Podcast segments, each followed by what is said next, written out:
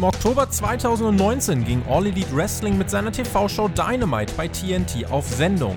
Mittlerweile läuft die von Tony Khan geführte Promotion ein Jahr im TV. Wir analysieren, blicken zurück und voraus. Was klappt und was nicht. Viel Spaß mit dieser Sonderausgabe von Hauptkampf.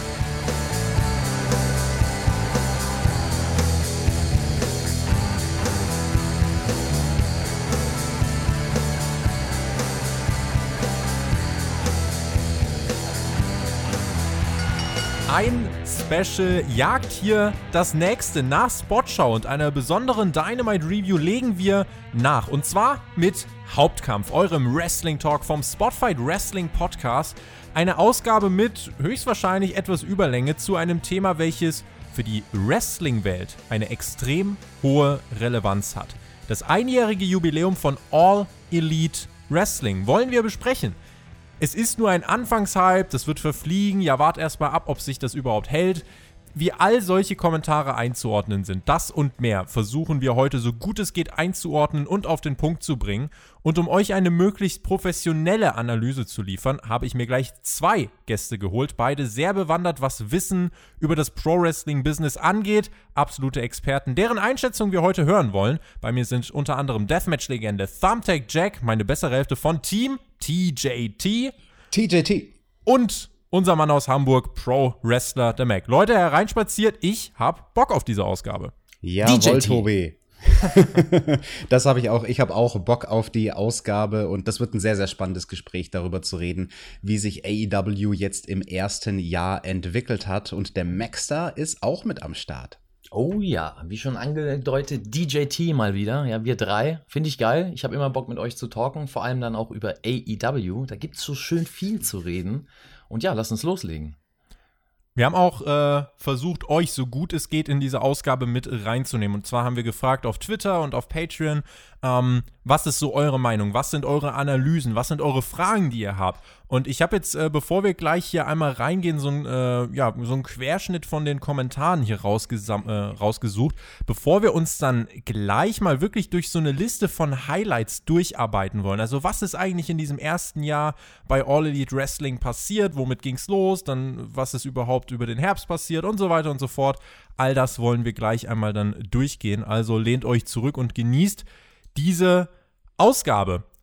Ich habe gefragt auf Twitter, was haltet ihr von AW? Und wenn wir mal in diese Querschau gucken, da hat zum Beispiel Juiced97 geschrieben, AW ist meine Lieblingsshow geworden. Nachdem NXT leider Main-Roster-Booking macht, ist es nicht mehr so schön. Und bin überrascht, dass ich mich jetzt mehr auf Wrestling äh, und auf Wrestler freue, die ich letztes Jahr noch nicht mal kannte. Matti hat auf YouTube geschrieben, kein schlechtes Produkt, aber mir zu overhyped. Und auch Johnny187 hat geschrieben, ist mir zu overhyped.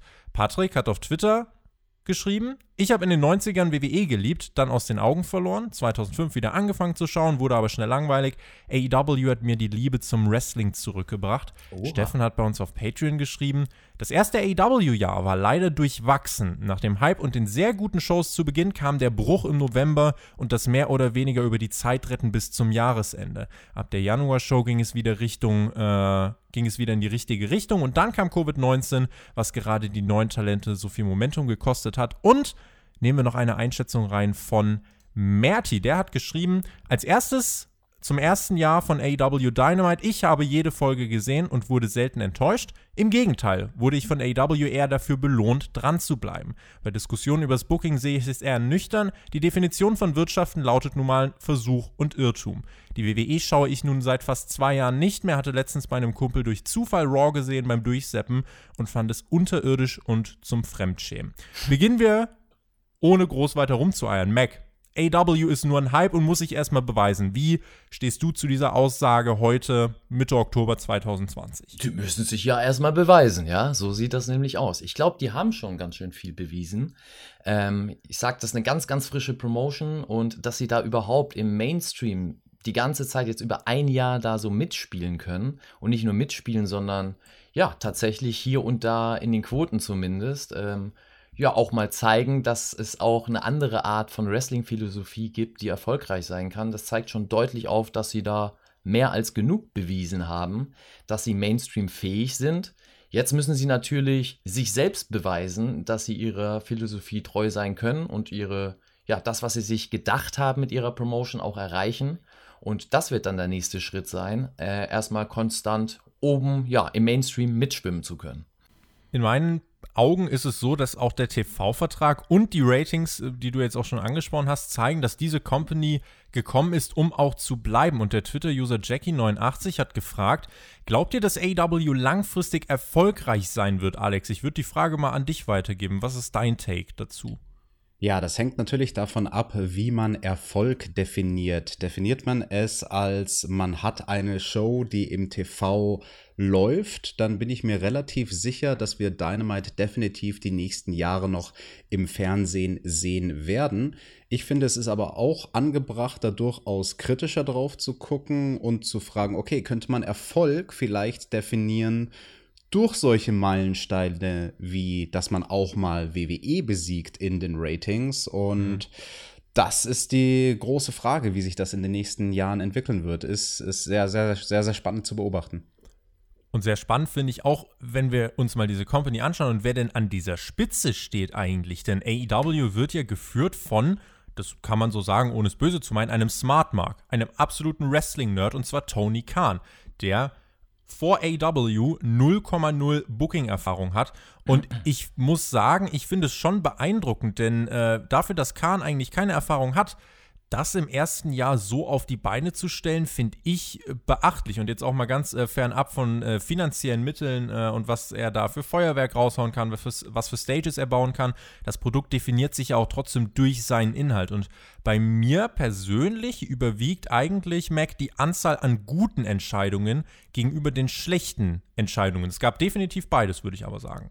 Ja, gibt definitiv beides. Es gibt da definitiv genug Baustellen, aber wie du schon sagst, äh, ist das echt beeindruckend. Ähm, das gibt's also als Promoter oder in dem Fall tatsächlich auch als Produzent einer TV-Show, ähm, ist das einzigartig. Also, dass du so ein, wie du beschrieben hast, Smart-Markt da sitzen hast, weil das hast du sonst nur im Indie-Wrestling oder im Welt-Wrestling-Markt. Da kennt man das. Es gibt viele erfolgreiche Promotions, die von einstigen Fans oder Smart Marks geführt werden, die durch ihre Tätigkeit in der Promotion aber viel dazugelernt haben. Und Tony Khan ist eigentlich äh, ja ganz unerfahren da reingestürzt und ist gleich in den Mainstream äh, reingegangen mit seiner Promotion der AEW und ähm, hat bis jetzt, glaube ich, ganz schön gezeigt, dass seine Ideen nicht alle verkehrt sind und viele Leute begeistern können. Ich erinnere mich auch noch an eine Hauptkampfausgabe mit Alex, wo wir auch über so einen Promoter-Vergleich geredet haben von Vince McMahon und Tony Khan.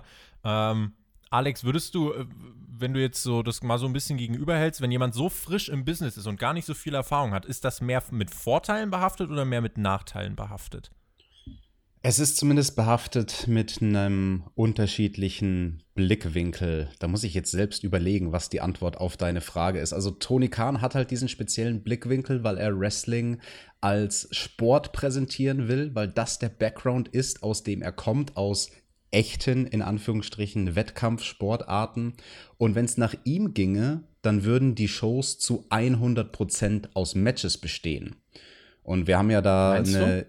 Ja, ist so. Das okay. weiß ich for a fact. Das okay. ist eine Aussage, die es von ihm gab. Wenn es nach ihm ginge, dann gäbe es gar nichts so Opera-mäßiges, sondern die ganzen zwei Stunden Sendezeit wären gefüllt nur mit Matches, Matches, Matches. Das ist was, was der Tobi und ich zuletzt oft kritisiert haben bei Dynamite, dass man sich nämlich dadurch ein Stilmittel raubt, die Matches zu hypen. Also oft wird dann nicht mal Zeit investiert in gute Hype-Videos, obwohl die existieren, werden sie in den Sendungen nicht gezeigt, weil Tony Khan so viel Wrestling wie möglich zeigen will. Und ich finde, das beißt sich irgendwie damit, dass er ja diesen Background hat als jemand, der aus dem Sport kommt, weil selbst bei anderen Sportarten, und ich vergleiche jetzt Wrestling mal am ersten mit MMA, da will ich ja auch ähm, nicht nur die ganze Zeit einen Kampf nach dem nächsten Kampf nach dem nächsten Kampf sehen, sondern ich will die Geschichten erzählt bekommen. Und das finde ich ja. sehr, sehr interessant an seiner Perspektive. Und ähm, ja, um deine Frage zu beantworten, hat es mehr Vorteile oder mehr Nachteile? Ich tendiere fast so ein kleines bisschen zu, ja, er hat zwar eine andere Brille auf, aber es bringt sehr viele Nachteile mit sich. Er ist auf jeden Fall äh, auch ein großer Fan der WCW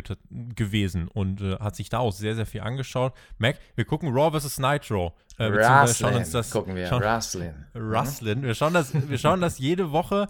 Traust du ihm zu, dass er, oder würdest du meinen, er hat schon bewiesen, dass er von allem so das Beste nehmen kann und versucht, das zu mixen? Oder glaubst du, dass da äh, die vielen Sachen, die er im Kopf hat, dass das vielleicht so ein bisschen nach dem Motto, viele Köche verderben den Brei, äh, dass er damit sich irgendwie langfristig vielleicht ein bisschen selber verheddert.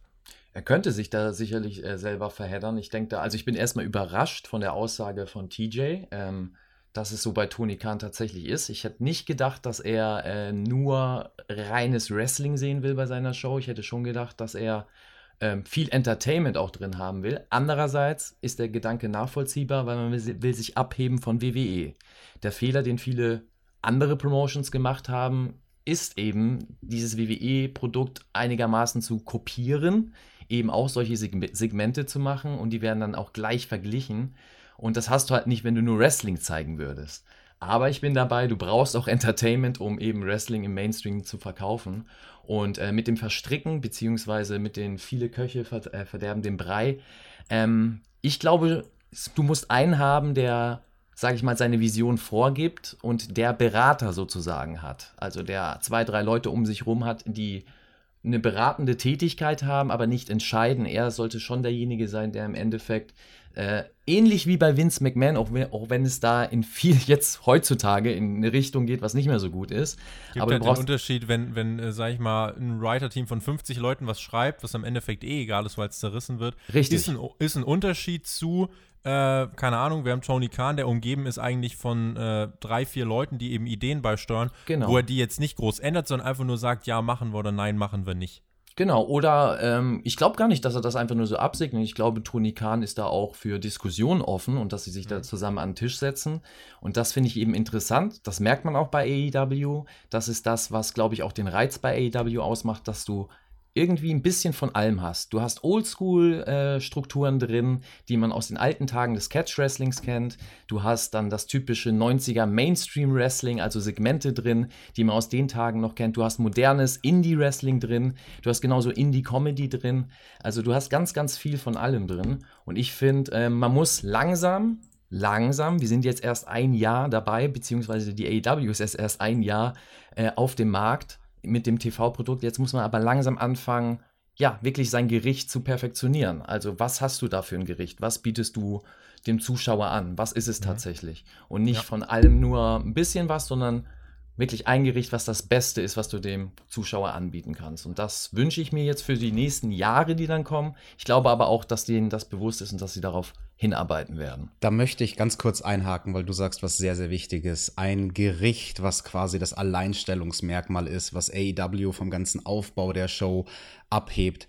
In der Anfangsphase, das hat auch vorhin einer der der Leute aus der Community gesagt, da war AEW verdammt stark. Also wenn wir zurückdenken an die ersten acht bis zwölf Ausgaben letztes Jahr, mhm. die Zeit vor der vor vor dem Jahreswechsel, die waren großartig. Also diese ersten, ich sag mal, diese ersten zwölf Ausgaben plus minus, die waren so gut durchstrukturiert und hatten einen ganz eigenen Flow, eine ganz andere Art, Wrestling zu präsentieren. Und ich finde das sehr bemerkenswert, dass AEW im Laufe der Zeit das irgendwie so ein bisschen verloren hat und jetzt erst wieder versucht, wieder zu gewinnen. Also da sieht man, bevor sie mit Dynamite gestartet sind im TV, hatten sie schon einen sehr, sehr klaren Plan von der Anfangsphase. Mhm. Aber alles, was dann über diese ersten drei Monate hinausging, wurde dann erst entwickelt, parallel dazu, dass man Shows produziert hat. Und da merkt man eben, wie schwierig das ist, Woche für Woche diesen Output zu generieren, selbst wenn man anders als WWE hier mit AEW nur eine wöchentliche TV-Show aktuell hat. Was da ganz gut anknüpfen könnte, ist ja auch, äh, wenn, du, wenn du sagst, Entwicklungen, AEW ist ja dafür bekannt, dass man einen langfristigen Plan hat.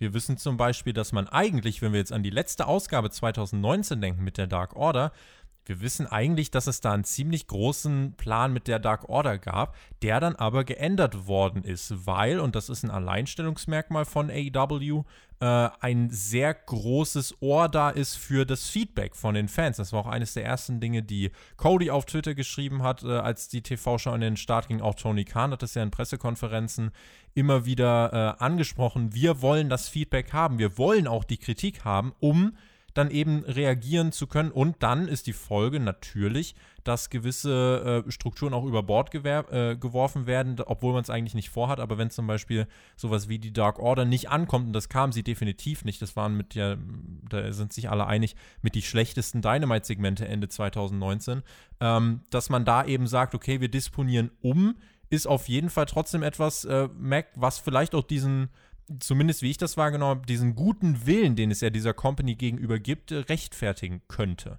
Ja, definitiv. Und ich finde es auch gut, dass man darauf eingeht, aber nicht wie eine Fahne im Wind sich ganz dahin gibt. Das heißt, dass man die Dark Order ganz gestrichen hat. Ähm, bei dem Beispiel, ähm, nachdem das nicht so gut gelaufen ist am Anfang und das weniger gut bei den Fans angekommen ist, hätte man ja auch sagen können, gut, die Leute sind gestrichen, im schlimmsten Fall sind die Leute ganz gestrichen, auch weg von der Promotion. Ähm, nein, man hat da umgebaut, umgedacht und hat äh, auf die Fans oder ist auf die Fans zugegangen, hat aber trotzdem, und das ist ganz wichtig, an seiner Vision festgehalten, diese Stable, diese Leute, die dahinter stehen, die unter Vertrag stehen, in den Shows weiter zu präsentieren und auch für das Publikum attraktiver zu machen. Und das finde ich äh, sehr, sehr groß. Also das äh, ist einzigartig, vor allem für eine angehende, ja, oder ist ja schon eine Mainstream-Promotion, aber für den angehenden Big Player, sage ich jetzt mal so, äh, dass man da so bereit zu ist, tatsächlich mit seiner Community, mit seinen Fans äh, was Neues aufzubauen. Und ich glaube auch, das ist ein Erfolgsgeheimnis oder eins der vielen kleinen Erfolgsgeheimnisse von AEW, ähm, dass du ja zur richtigen Zeit gekommen bist. Die Fans haben danach geächtzt, endlich gehört zu werden und nicht nur abgespeist zu werden. Und das bekommen sie oder haben sie bekommen hier und da bei AEW. Und mal gucken, wie das weitergeht dieses, dieses Gefühl der Alternative, gerade weil du das Timing ansprichst, äh, gibt auch viele WWE-Fans, wir haben das äh, erleben, das ja bei uns, bei uns am Spotify News-Kanal, dass es äh, zu Beginn von AW häufig äh, auch Kommentare gab, wie, ja, die müssen sich dann halt mal beweisen und der Hype und so weiter.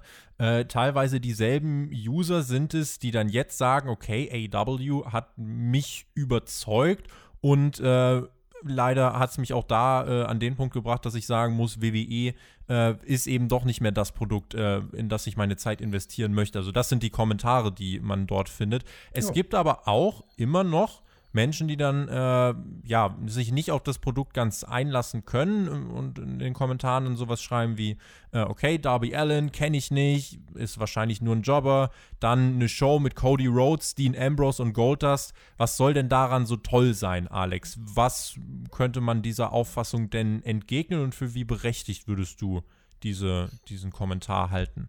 Ja, das ist ein bisschen oberflächlich, so eine Art der Aussage, da jetzt ein paar Namen zu nennen, die man halt von früher von WWE kennt und dann zu behaupten, AEW sei nur die WWE-Resterampe. Auf den ersten Blick vielleicht, aber sobald man sich mit der Thematik mal auseinandersetzt und dann auch wirklich mal eine Ausgabe guckt von Dynamite, wird das ganz anders aussehen. Also ich glaube, diese Arten von Aussagen, die kommen nur von Leuten, die das Produkt nicht wirklich kennen. Und natürlich dauert es, Stars aufzubauen. Also das ist ja immer ein Prozess. Leute wie Darby Allen oder Jungle Boy, MJF, Orange Cassidy, ich könnte jetzt noch ein paar weitere Namen nennen, die gerade aufgebaut werden zu Stars. Das ist immer ein Prozess. Das kann niemals über Nacht passieren.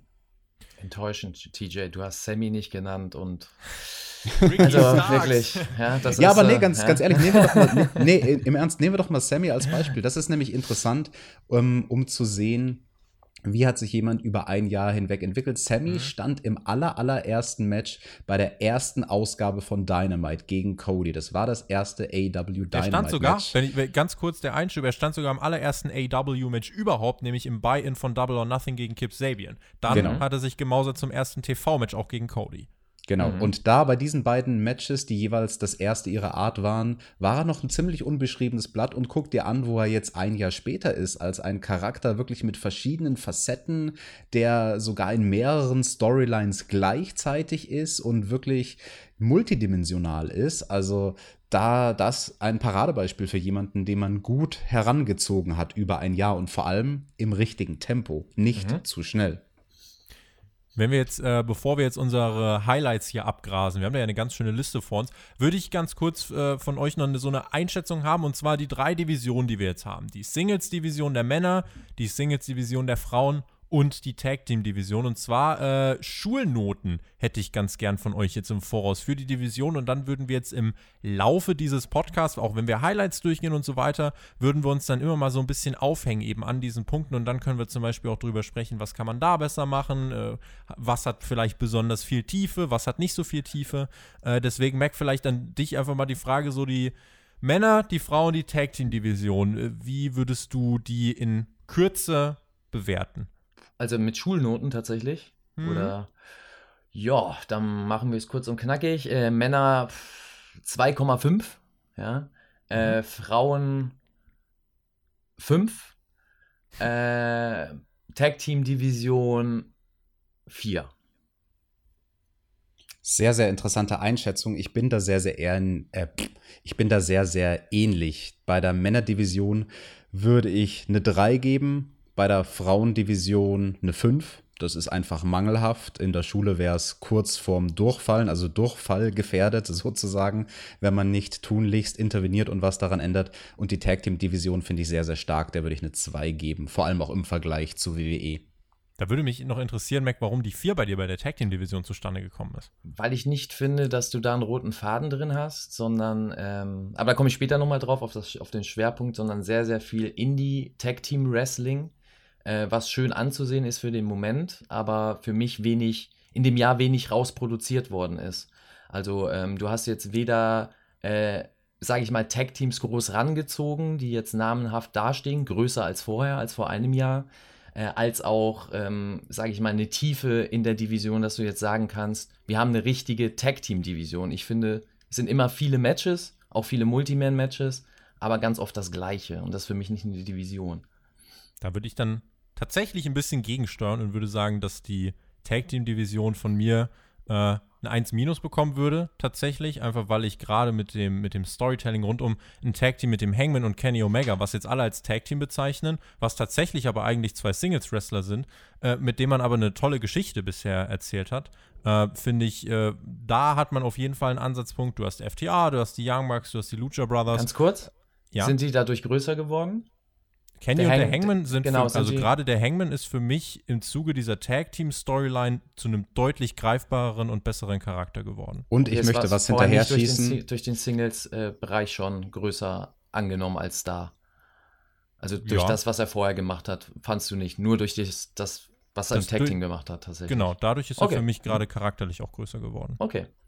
Und bei Kenny Omega würde ich etwas hinzufügen. Ich bin mir ziemlich sicher, dass man da quasi das lange Spiel spielt und der Payoff, der wird riesig sein. Wenn diese Story dann mal kulminiert mit ihm und dem Hangman, dann wird, denke ich, hoffe ich, Kenny ein größerer Singlestar sein, als es zu dem Zeitpunkt hätte sein können, wenn man ihn von Anfang an bei AW nur als Singles Wrestler gebracht hätte. Mhm. Also die Tag Team Division, wie, wie gesagt, von mir bekommt sie eine 1-, weil in meinen Augen ist es tatsächlich die beste Tag Team Division der Welt. Äh, dazu gehört für mich auch gutes Tag Team Wrestling. Also. Aber gut, das ist Generationsclash wahrscheinlich dann einfach. Das, das kann, also, wenn ich dir jetzt mein bestes AW-Match dieses Jahr nennen würde, wäre es ein Tag Team-Match. Und zwar das von den Bucks gegen Kenny und den Hangman. Mhm. Und äh, damit wäre zum Beispiel für mich, und auch im letzten Jahr hattest du ja mit den Lucha Bros gegen die Bucks dieses, äh, was ein TLC-Match, glaube ich, ähm, was ich auch wirklich äh, extrem gut fand. Ähm, mhm. Damit hätte man so für mich jetzt Matches, die mich persönlich als Fan abgeholt haben, weswegen ich sagen würde, dass diese Tag Team Division wirklich gut ist. Plus, es gibt in dieser Tag Team Division äh, gute Storylines und äh, sei es mit FTR und den Bucks, sei es mit Kenny und dem Hangman, Äh, sei es auch zwischen den Bucks und Kenny und dem Hangman. Also da gibt es ja wirklich viele verschiedene Ansätze. Und wenn ich auf die anderen Divisionen schaue, die äh, Singles-Division der Männer, da bin ich so bei euch, äh, 2, 2,5 und die Frauen, äh, ja, auch arg Durchfall gefährdet. Also eine 4 wäre ausreichend, glaube ich. Ne? Ist eine 4 ausreichend? Mhm. Oder, nee, 4 ist befriedigend. 3 nee, ist ausreichend. Ausreichend. 4 ist ausreichend, ausreichend 3 okay. ist befriedigend. Okay, ja, ist sie ausreichend? Nee, ist sie nicht. Also dann wäre ich tatsächlich auch bei einer 5. Äh, das wäre das, was wir uns dann gleich auf jeden Fall nochmal äh, im Laufe dieses Podcasts zu Gemüte führen werden. Der erste Punkt, der hier auf meinem Highlight-Rundown steht, ist, eine, ist ein Match, was äh, tatsächlich in dem letzten Jahr von vielen sehr gelobt worden ist und bei einigen sogar das erste Mal äh, auch bei AW fünf Sterne abgeräumt hat. So einfach in der subjektiven Bewertung, äh, ob, ob das jetzt fünf Sterne ist oder nicht, einfach nur, wir nehmen es als Aussage, das Match wurde sehr, sehr, sehr, sehr gut bewertet. Und zwar rede ich da von dem Match von Cody gegen seinen Bruder oh, ja. Dustin, was oh, ja. äh, es gab. Das war zumindest mal so ein erster, so ein erstes Zeichen, Mac, was mir persönlich bei AW sofort gezeigt hat, okay, die können richtig gute Geschichten erzählen, wenn sie wollen und das sogar ohne TV-Produkt. Deswegen hat mich das damals sehr beeindruckt.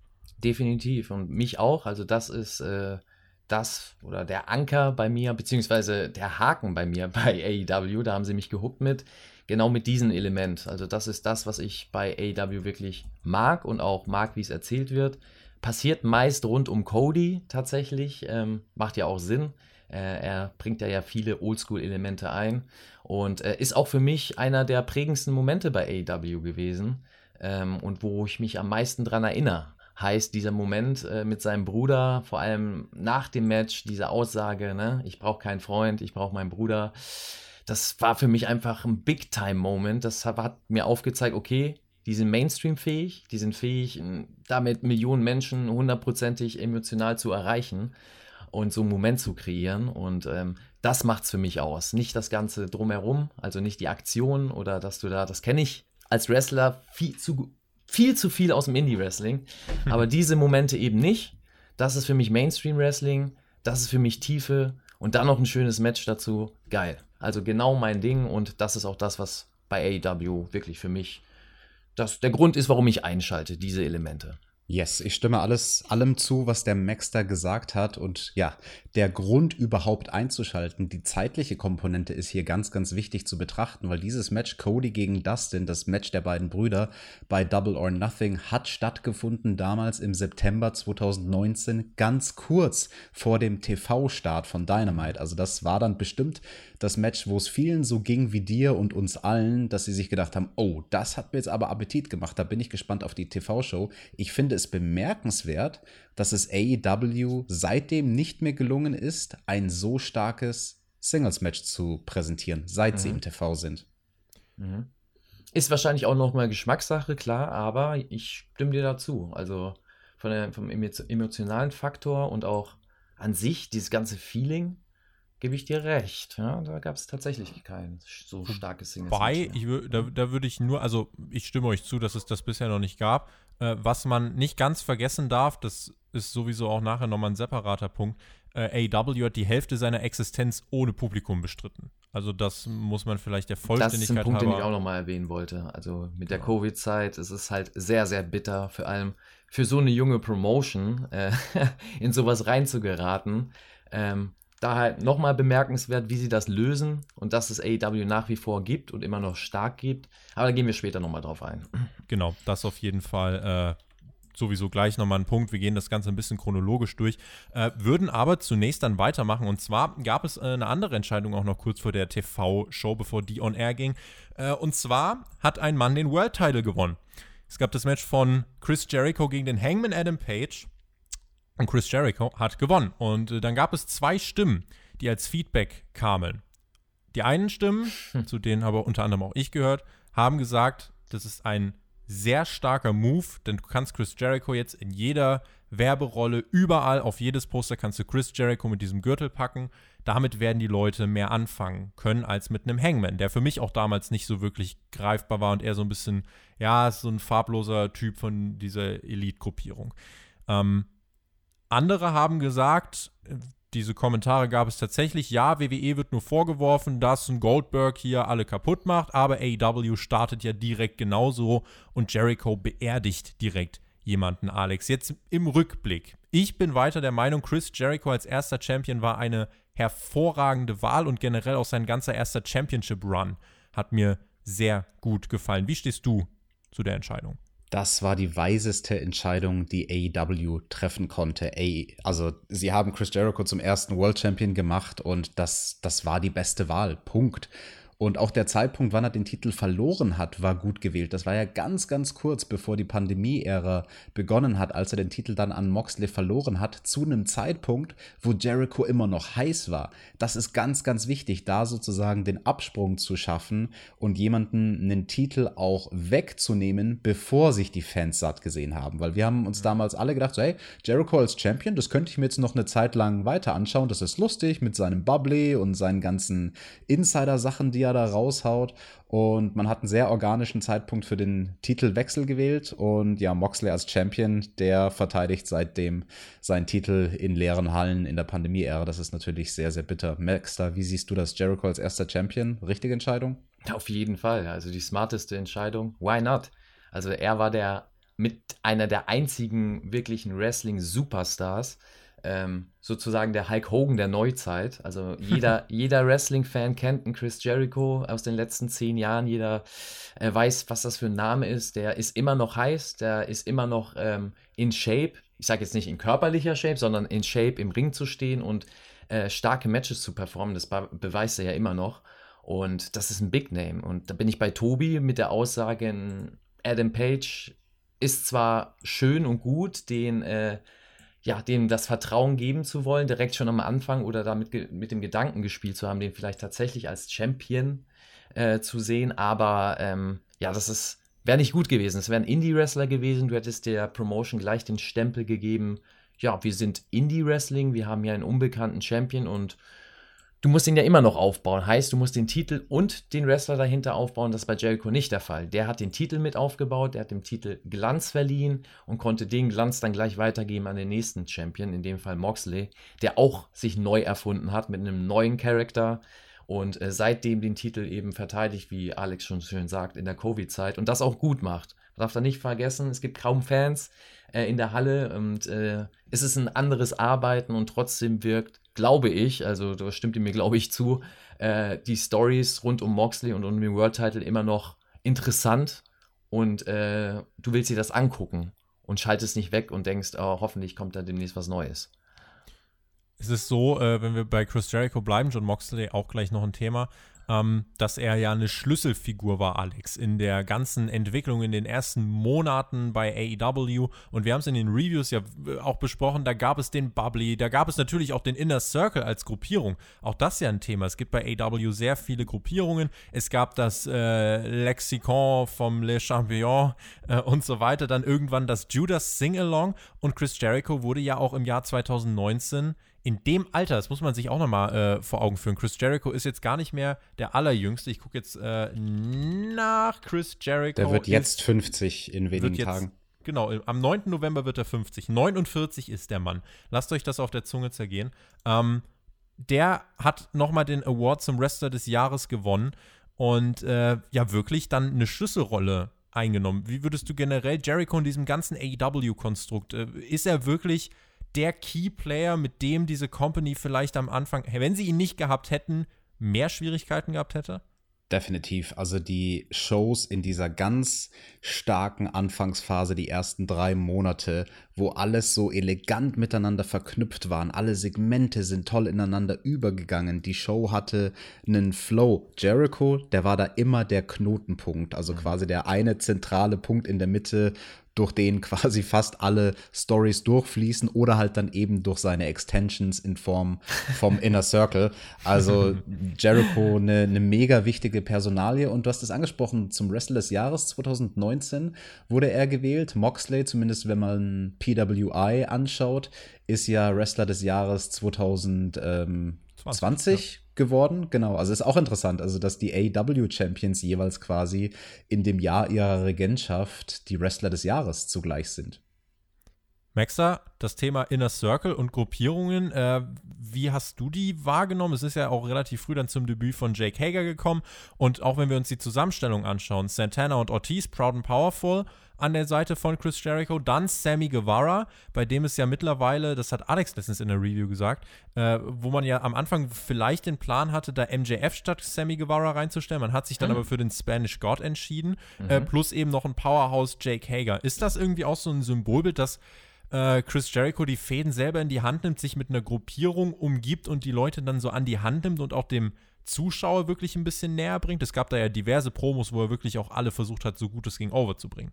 Genau das ist es. Genau das ist es. So sollte es eigentlich überall sein, dass ein äh, Veteran wie Jericho mit so viel Star Power eben die jungen neuen Stars mit aufbaut und sie ja wirklich an die Hand nimmt und äh, durchs Produkt führt, beziehungsweise ja, sie dem Publikum vorführt und auch richtig zeigt, was in denen steckt. Das hat er gemacht von Anfang an mit der Gruppierung. Ich glaube, jeder hat in der Gruppierung gewonnen dadurch, auch wenn nicht jede Geschichte bis jetzt wirklich erzählt worden ist. Also ich sag mal, Proud and Powerful wäre so eine Baustelle beim Inner Circle. Aber du hast ähm, Leute mit reingebracht, die A, in einem anderen Produkt anders gewirkt haben. Jake Hager beispielsweise und junge Leute reingebracht, die man vielleicht gar nicht kannte, wie Sammy Guevara, die jetzt, würde ich behaupten, schon junge Stars der Promotion sind. Also demnach alles richtig gemacht, ähm, aber an sich auch dieser Gedanke, durch eine Gruppierung mehrere Leute aufzubauen, äh, auch in verschiedene Storylines reinzupacken und die aufzubauen, finde ich sehr, sehr smart und sehr, sehr gut und ist was anderes. Das hat man bis jetzt noch nicht im Mainstream Wrestling so gesehen und ähm, es funktioniert. Also von findest dem du, Findest du, AW hat zu viele Gruppierungen? Weil es äh, ist ja nicht nur der, beim Inner Circle geblieben. Das stimmt, aber Camp Promotions haben wesentlich mehr Gruppierungen gehabt. Vielleicht auch ein, and ein, anderes Thema, Alex, das kann ich ja an dich weitergeben. Äh, Gruppierungen sind das eine, Manager vielleicht noch so ein Thema.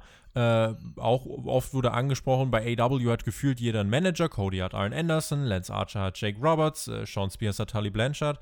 Äh, ist das ein richtiger Weg, um Legenden einzusetzen? Oder sagst du, ja, nee, irgendwann muss man auch da ein bisschen mal zurückschalten. Also ich finde überhaupt nicht, dass es zu viele Manager gibt. Ganz im Gegenteil, ich finde, es ist eigentlich sehr ausgeglichen und balanciert bei AW. Es haben in der Regel die Leute einen Manager, die ihn auch wirklich gebrauchen können. Vielleicht Ausnahme Cody. Also Cody würde ohne Arn Anderson auch funktionieren. Aber ich nehme jetzt vor allem mal jemanden wie Archer. Dem tut das sehr, sehr gut, mit Jake Roberts gruppiert zu sein als Manager. Und die Manager sind halt nie eine Ablenkung bei AW. Also sie sind schmückendes Beiwerk.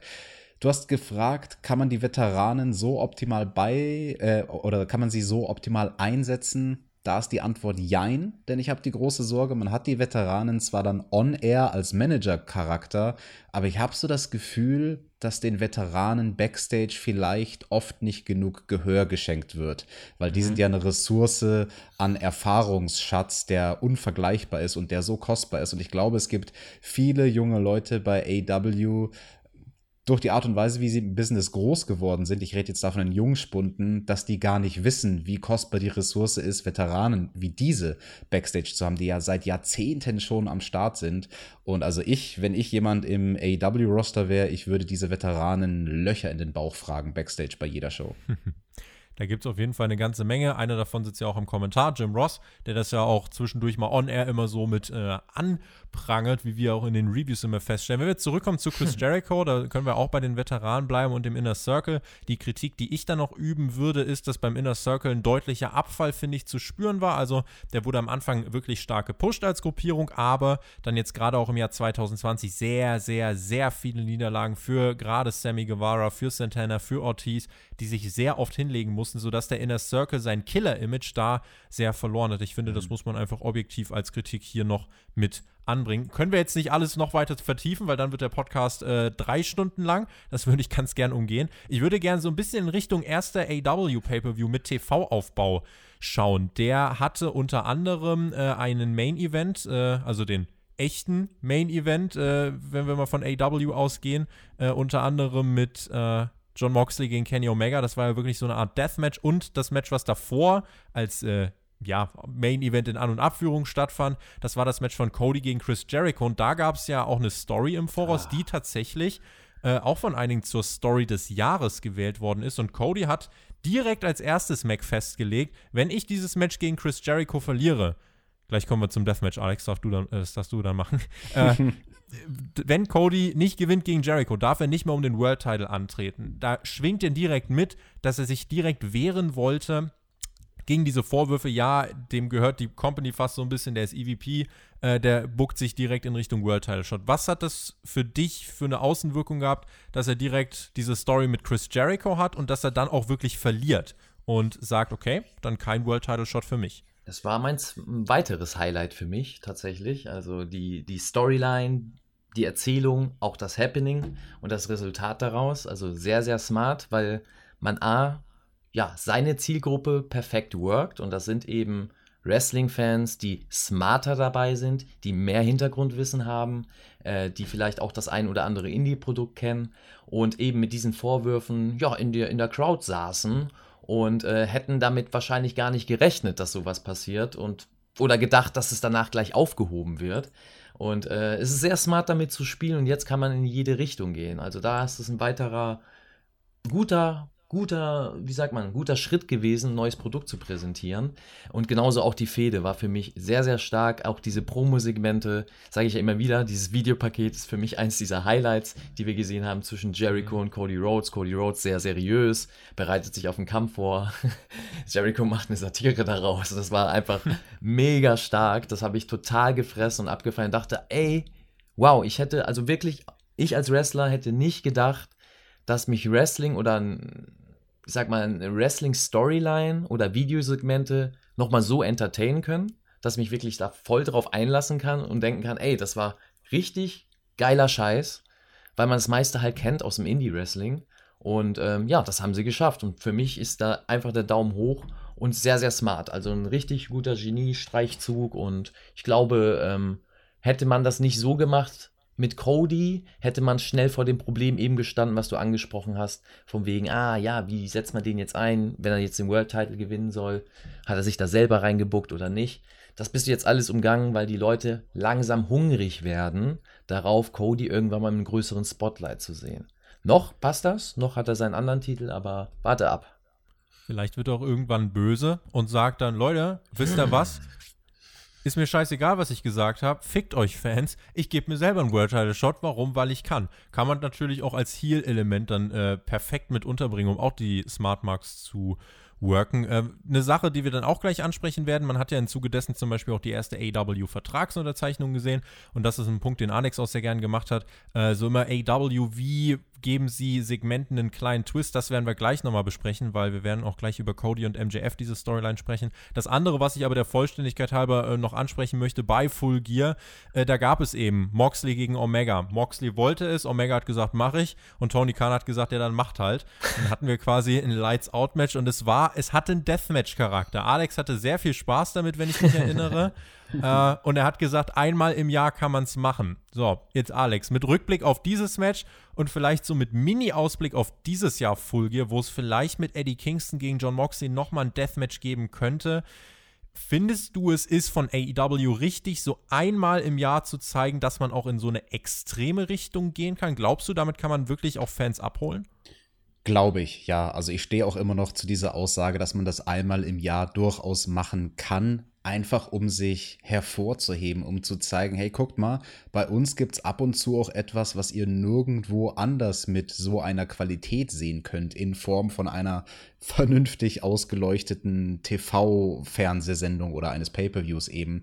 Und deswegen fand ich das sehr, sehr legitim damals mit diesem Deathmatch zwischen Moxley und Kenny Omega. Und das war ja am Ende des Tages auch verhältnismäßig safe, also so safe, wie sowas sein kann. Da war genug geworkt.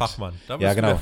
Da war genug geworkt und zwar clever geworkt, so dass die beiden zwar wie gute Magier diese Illusion kreiert haben, wo die Fans einfach geschockt waren und sich gedacht haben, mein Gott, was tun die, die sich da an? Aber am Ende des Tages war das verhältnismäßig sicher und es hat seinen Effekt definitiv erfüllt, würde ich sagen. Und ja, Ausblick auf dieses Jahr All Out, äh, nicht All Out, auf dieses Jahr ähm, Full, Gear. Full Gear. Das ist so ein generischer Pay-Per-View-Titel. Ich, also, der, der geht mir immer noch nicht gut über die Zunge. Full Gear, da muss ich mich dran gewöhnen, noch ein paar Jahre lang. Ja, äh, ist denn heute schon wieder Weihnachten? Also ich finde, da dürfen sie mit Eddie Kingston oder Moxley mal wieder ordentlich auf die Kacke hauen. Das ist auch äh, ganz kurz vielleicht, um bei deinem Namen Eddie Kingston zu bleiben. Äh, du kennst beide sehr, sehr gut. Hättest du das äh, zu irgendeinem Zeitpunkt predicted, dass das ein potenzieller Main-Event für einen AEW Pay-Per-View sein könnte? Äh, jein, also Eddie Kingston ja, aber ich hätte gesagt gegen Sammy Callahan. Also wenn du mich vor zehn Jahren gefragt hättest, da hätte ich niemals gedacht, dass John Moxley derjenige wird, der dann in dieser Position steht bei AEW. Sagt das äh, was über Qualität aus, Mac, wenn AEW jemanden wie Eddie Kingston vom Markt holen kann in so einer Open Challenge gegen Cody und ein paar Monate später äh, steht er in einem Main Event gegen John Moxley und es ist durchaus glaubwürdig? Es sagt vor allem äh, aus, dass AEW Herz hat. Also für mich als Worker. Eddie Kingston ist ein großartiger Wrestler und schon seit Jahren dabei, auch viel Zeit mit ihm verbracht und der Junge ist einfach gut. Er ist ein Charakter, er ist eine Type und ähm, der hätte es schon lange verdient gehabt, im Mainstream so richtig viel Geld zu verdienen. Und das macht er jetzt bei AEW und stärkt das Produkt dazu auch noch. Und äh, ja, das ist smart, so einen Mann zu holen, weil äh, so einen Mann gibt es nicht zweimal auf dem Markt. Es gibt keinen zweiten Eddie Kingston.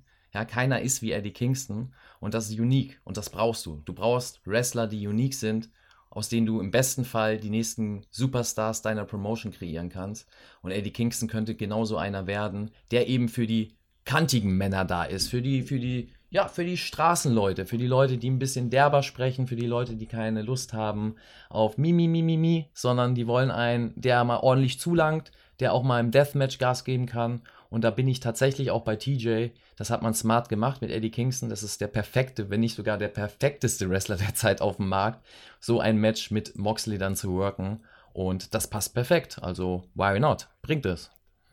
Wenn wir dann weitermachen äh, und weiter uns durch unsere äh, Highlight-Liste kämpfen. Ich habe es gerade schon angedeutet. Viele äh, Segmente, die AW dann durchaus versucht hat, mit so einem eigenen Twist zu präsentieren. Ich finde eigentlich so die Cody MJF-Storyline ist da ganz repräsentativ. Alex, du erinnerst dich, da gab es ja unter anderem dieses Straps-Segment, wo wir sehr gespannt drauf waren, puh, kann das funktionieren? Und im Nachhinein haben wir beide eigentlich gesagt, gerade durch die Mimik und Gestik von Cody, der da einfach auch durchaus die Gene einfach seiner Familie äh, hat, ähm, hat das wirklich sehr authentisch gewirkt und es war ja immer eine Gratwanderung. Es gab ja auch das erste Steel Cage Match, wo man äh, diesen großen Moonsault auf jeden Fall noch im Kopf hat, auch die Vertragsunterzeichnungen. Wie würdest du generell das bewerten? Gelingt es AEW, sich da abzugrenzen von der Konkurrenz, indem man solche Segmente dann einfach ja mit so einer eigenen Note präsentiert? Ja, das gelingt ihnen und es gelingt ihnen sehr gut. Und ich würde sogar so weit gehen zu behaupten, dass das die Sache ist, die AEW am allerbesten macht. Dinge neu zu erfinden, die es zwar im Wrestling vorher schon mal gab, aber die dann eben einen neuen Anstrich bekommen und dadurch neu wirken, als ob du sowas zum ersten Mal siehst. Und wenn es nur sowas Pissiges, Simples ist, wie die Idee bei einer Vertragsunterzeichnung, den Tisch nicht, wie man es schon hundertmal gesehen hat, in den Ring zu stellen, sondern oben auf der Rampe. Es sind so diese kleinen, feinen Sachen, auch wie die Segmente gefilmt sind, etc. Und ich würde nicht nur Segmente nehmen, ich würde auch generell sagen, wie AEW sich traut, Shows anders zu präsentieren. Zum Beispiel eine Sache, die inzwischen schon gang und gäbe ist, ähm, die wir nicht mehr groß als besonders sehen bei AW, die aber am Anfang ganz besonders war. Ich erinnere mich zurück an die vierte Episode. Da hatten wir das nämlich zum ersten Mal, dass eine Show direkt mit einem Match gestartet ist. Wir sehen mhm. das Intro, wir haben die Akteure schon im Ring, es gibt keine Entrances, es gibt keine lange Introduction, Ringglocke, Ding, Ding, Ding, die Action geht los. Das, was eben Tony Khan möchte, so schnell wie es geht zur Action zu kommen. Und da macht AEW schon viele Sachen sehr, sehr gut, wenn es darum geht, innovativ zu sein. Maxter, würdest du zustimmen? Ja, definitiv. Da hast du angesprochen. Sie nehmen einige Sachen von der Vergangenheit, setzen das dann eigen um und kreieren da was Neues raus und das macht es eben aus. Ähm, ein Segment, was mir im Kopf geblieben ist, weil TJ da auch eins angesprochen hat, war für mich das mit Cody und Jericho wieder in dem Fall, äh, als sie die dritte oder die Third Wall angesprochen haben, also diese oh. imaginäre Wand, die Episode man durch 5, oben in seinem stark. Kasten saß genau. und äh, Cody genau. gesagt hat, wir sind nicht in der anderen Promotion. Richtig. Äh, ich kann auch einfach zu dir hochkommen und dann hat er auch das Glas äh, da Richtig. oben zur Box und so. Mir ging es da nicht gegen, mit dem Hieb mit der anderen Promotion, sondern mir geht es darum, dass man das mal angesprochen hat, diese Unsinnigkeit. Es gibt so einige Sachen, die äh, eben von einer anderen Promotion gemacht werden und das schon erfolgreich seit Jahrzehnten und es ist so im allgemeinen Kopf, dass das halt Wrestling ist und dass das so sein muss und man hinterfragt das gar nicht mehr und schluckt das Und äh, ich finde eben gut, dass man damit hier spielt, dass man das mal hinterfragt und auch aufzeigt, ey, es geht auch anders und anders kann das auch ganz schön geil sein. Und das ist eben das, was AEW ausmacht. Ich finde, die müssen sich da noch finden. Sie sind noch auf dem Weg, weil sie noch nicht ganz genau wissen. Man muss es auch austesten, was ist richtig für den Mainstream und was nicht. Aber ich finde, sie haben mehr Gutes damit gemacht als Schlechtes. War nicht äh, alles gut bei AW, es hat sich schon angedeutet, die Dark Order Ende 2019, das Nightmare Collective und Alex, ich habe auch heute äh, nochmal einen Ausschnitt gehört, schon im Januar 2019 habe ich mich äh, sehr über die Women's Division ausgelassen, äh, Beispiel Amy Sakura damals, aber trotzdem mit, der, mit dem klaren Hinweis, wenn es keinen Plan gibt, dann zwingt mir bitte nicht jede Woche 10, 15 Minuten schlechtes Darmwrestling auf. Das hat oh. nichts mit den Frauen zu tun. Es geht einfach darum, es muss ins Produkt passen. Wenn eure Frauendivision nicht so gut ist wie die von WWE und die von WWE ist nun mal exzellent, es ist nun mal so. Wenn die nicht so gut ist, dann macht es nicht, damit ihr euch mit Publicity brüsten könnt oder so, äh, sondern dann bildet erst eine vernünftige Women's Division aus äh, bevor ihr die dann wirklich im TV zeigt. Das sind so ein paar kritische Punkte. Wenn, wenn Tobi, wir da jetzt so, so dich beim 15-minütigen Sakura-Match zu beobachten, das ist schon entertained. Also das würde ich mir dann doch schon geben. 20.000 Abonnenten-Special. also Leute, ihr, ihr, ihr habt es ihr habt's in der Hand, mal Tobi so richtig an den Rand der, des Nervenzusammenbruchs zu kriegen. Ja, so richtig mal sein, sein Leid zu sehen, wenn er wenn sein Wrestling-Herz blutet, ja, wenn sein Fanherz so wirklich ausblutet in dem Fall. Also 20.000 Abonnenten, let's go. Mhm. Während die Frauen, also definitiv sowieso nochmal ein eigener Punkt dann sein werden. Äh, Alex, Dark Order, Nightmare Collective sind ja eher so dunkle Kapitel. Wie würdest du jetzt so rückblickend äh, das Ende von 2019 und den Umgang von der AW vielleicht noch mit diesen beiden Gruppierungen. Was geht dir da so durch den Kopf? Das ist ein sehr, sehr zweischneidiges Schwert, weil ja, das Offensichtliche ist, man ist da sehr, sehr gut und sehr schnell vor allem mit der Fankritik umgegangen. Und das hat ja auch der Max da vorhin angesprochen als Alleinstellungsmerkmal im Mainstream-Wrestling, dass so schnell auf Fankritik reagiert wird. Aber die andere Seite ist, dass AEW ab diesem Zeitpunkt, und da sind wir jetzt eben genau bei dem Umbruch, bei dem Jahreswechsel, weil die letzte Episode 2019, die hat ja geendet mit Dark Order, die da ähm, im Ring standen oh ja. und, oh und ja. die Könige der Welt waren und alle haben sich gedacht, boah, ich will nie wieder AEW sehen 2020. und ähm, das ist halt, vorhin habe ich angesprochen, diesen Zeitraum der ersten drei Monate, wo AW sehr stark war, weil sie da eins zu eins ihr Skript umgesetzt haben von vielen, vielen Episoden, die sie im Voraus geschrieben hatten. Und ab da, ab dem Jahreswechsel, musste AW umschreiben. Und da wurden die Shows ab Episode 13, 14 und so weiter verändert im Vergleich zu dem, was man ganz ursprünglich mal vor TV-Start geplant hatte. Und da begann dann eben die, ja, die, die Down-Phase so ein bisschen von AEW. Für mich war es so tatsächlich, dass, ähm, wenn wir auf das Ende von 2019 gucken, ich würde sagen so, dass der Dezember nicht ganz so toll war dass aber der Start in 2020, da gab es ja bei dieser ersten Episode an Neujahr, gab es ja direkt mal Siege für alle Mitglieder von The Elite. Und das war ja dann eine Ausgabe, bei der ich mich erinnern kann, dass es da viel positives Feedback gab. Man hat nicht mehr ganz dieses äh, maximale Momentum wie in den ersten Wochen kreieren können, hat aber durchaus, wenn wir dann auch in Richtung Revolution schauen, mit äh, den Fäden einmal Kenny Hangman gegen die Bucks sowie Chris Jericho gegen John Moxley, für mich durchaus nochmal zwei Highlights kreiert und damit kommen wir dann auch schon jetzt in Richtung Revolution. Äh, Mac, das war dann so der zweite AW Pay-per-View unter anderem mit dem mit einem der für mich bisher stärksten Matches, die es bei AW bisher gab, weil einfach wenn ich meine Emotionen äh, der Christmas jetzt hier sind, der könnte euch bezeugen, dass ich bei diesem Tag Team Match von den Bucks gegen Kenny und den, den Hangman wirklich das erste Mal seit Jahren wieder wirklich ausgemarkt bin. Also wirklich mhm. Momente hatte, wo, wo ich wirklich dachte, krass. Also ich erinnere mich an den One-Winged Angel zum Beispiel, den der Hangman zeigt und es gibt das Kickout, solche Sachen halt. Ähm, und außerdem hast du eben bei dem Pay-Per-View, wie gesagt, den Titelwechsel. John Moxley wird World Champion. Wo hat sich AEW da bei dir befunden? So, wir sind da ungefähr Ende Februar, kurz vor der Pandemie waren wieder auf einem stärkeren Weg. Also TJ hat das ja schon angesprochen. Ende des Jahres ging es steil bergab und da hat man sich schon Gedanken gemacht. Anfang des Jahres ging es dann langsam wieder bergauf, aber es war noch nicht so wieder auf einem Level, wo man sagen kann, ey, schau dir doch mal AW an. Äh, Das ist ganz geil, ja.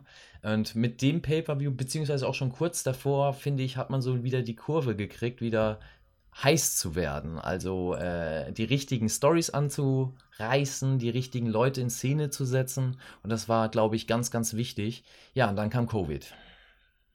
Dann kam Covid. Lass, lass uns diese depressive Phase noch kurz rausschieben äh, und noch ganz kurz über, über Revolution sprechen, beziehungsweise über das ja eigentlich so mit das, äh, mit, mit so die größten Themen. Äh, das Geschehen rund um die Tag-Teams und um den World-Title, Alex, so bei dem Pay-Per-View. John Moxley ist ja da neuer Champion geworden.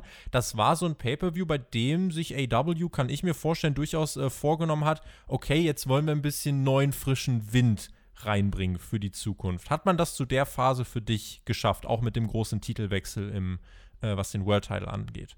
Hat man definitiv. Also klar, durch Corona bedingt kam das dann alles anders, als man es wollte. Aber ich erinnere mich daran noch sehr, sehr gut an diesen Titelwechsel, wo Moxley den Gürtel gewonnen hat. Und das ging ja dir genauso, wo wir uns gedacht haben, ha, interessant, man macht's wirklich. Also man hätte noch Jericho länger als Champion ziehen können, traut sich aber jetzt schon auf einen anderen Mann zu setzen als World Champion. Und das hat sich richtig groß angefühlt. Also das ist, glaube ich, auch in den Köpfen von vielen. Ich kriege gerade wirklich Gänsehaut, wo ich sage, der letzte Moment, der sich eingebrannt hat bei AW vor der Pandemie-Ära, als Moxley nach dem Titelgewinn, und ich glaube, das war dann sogar off-air nach dem Pay-Per-View, man hat es dann nur auf YouTube gesehen, eine Promo gecuttet hat und, und sich nochmal bedankt hat und hey, ich werde AW in die Zukunft führen, ich bin der Champion, ich bin euer Champion. Und das hat sich gut und nach Gemeinschaft angefühlt. Mhm. Ja, und dann waren wir alle isoliert.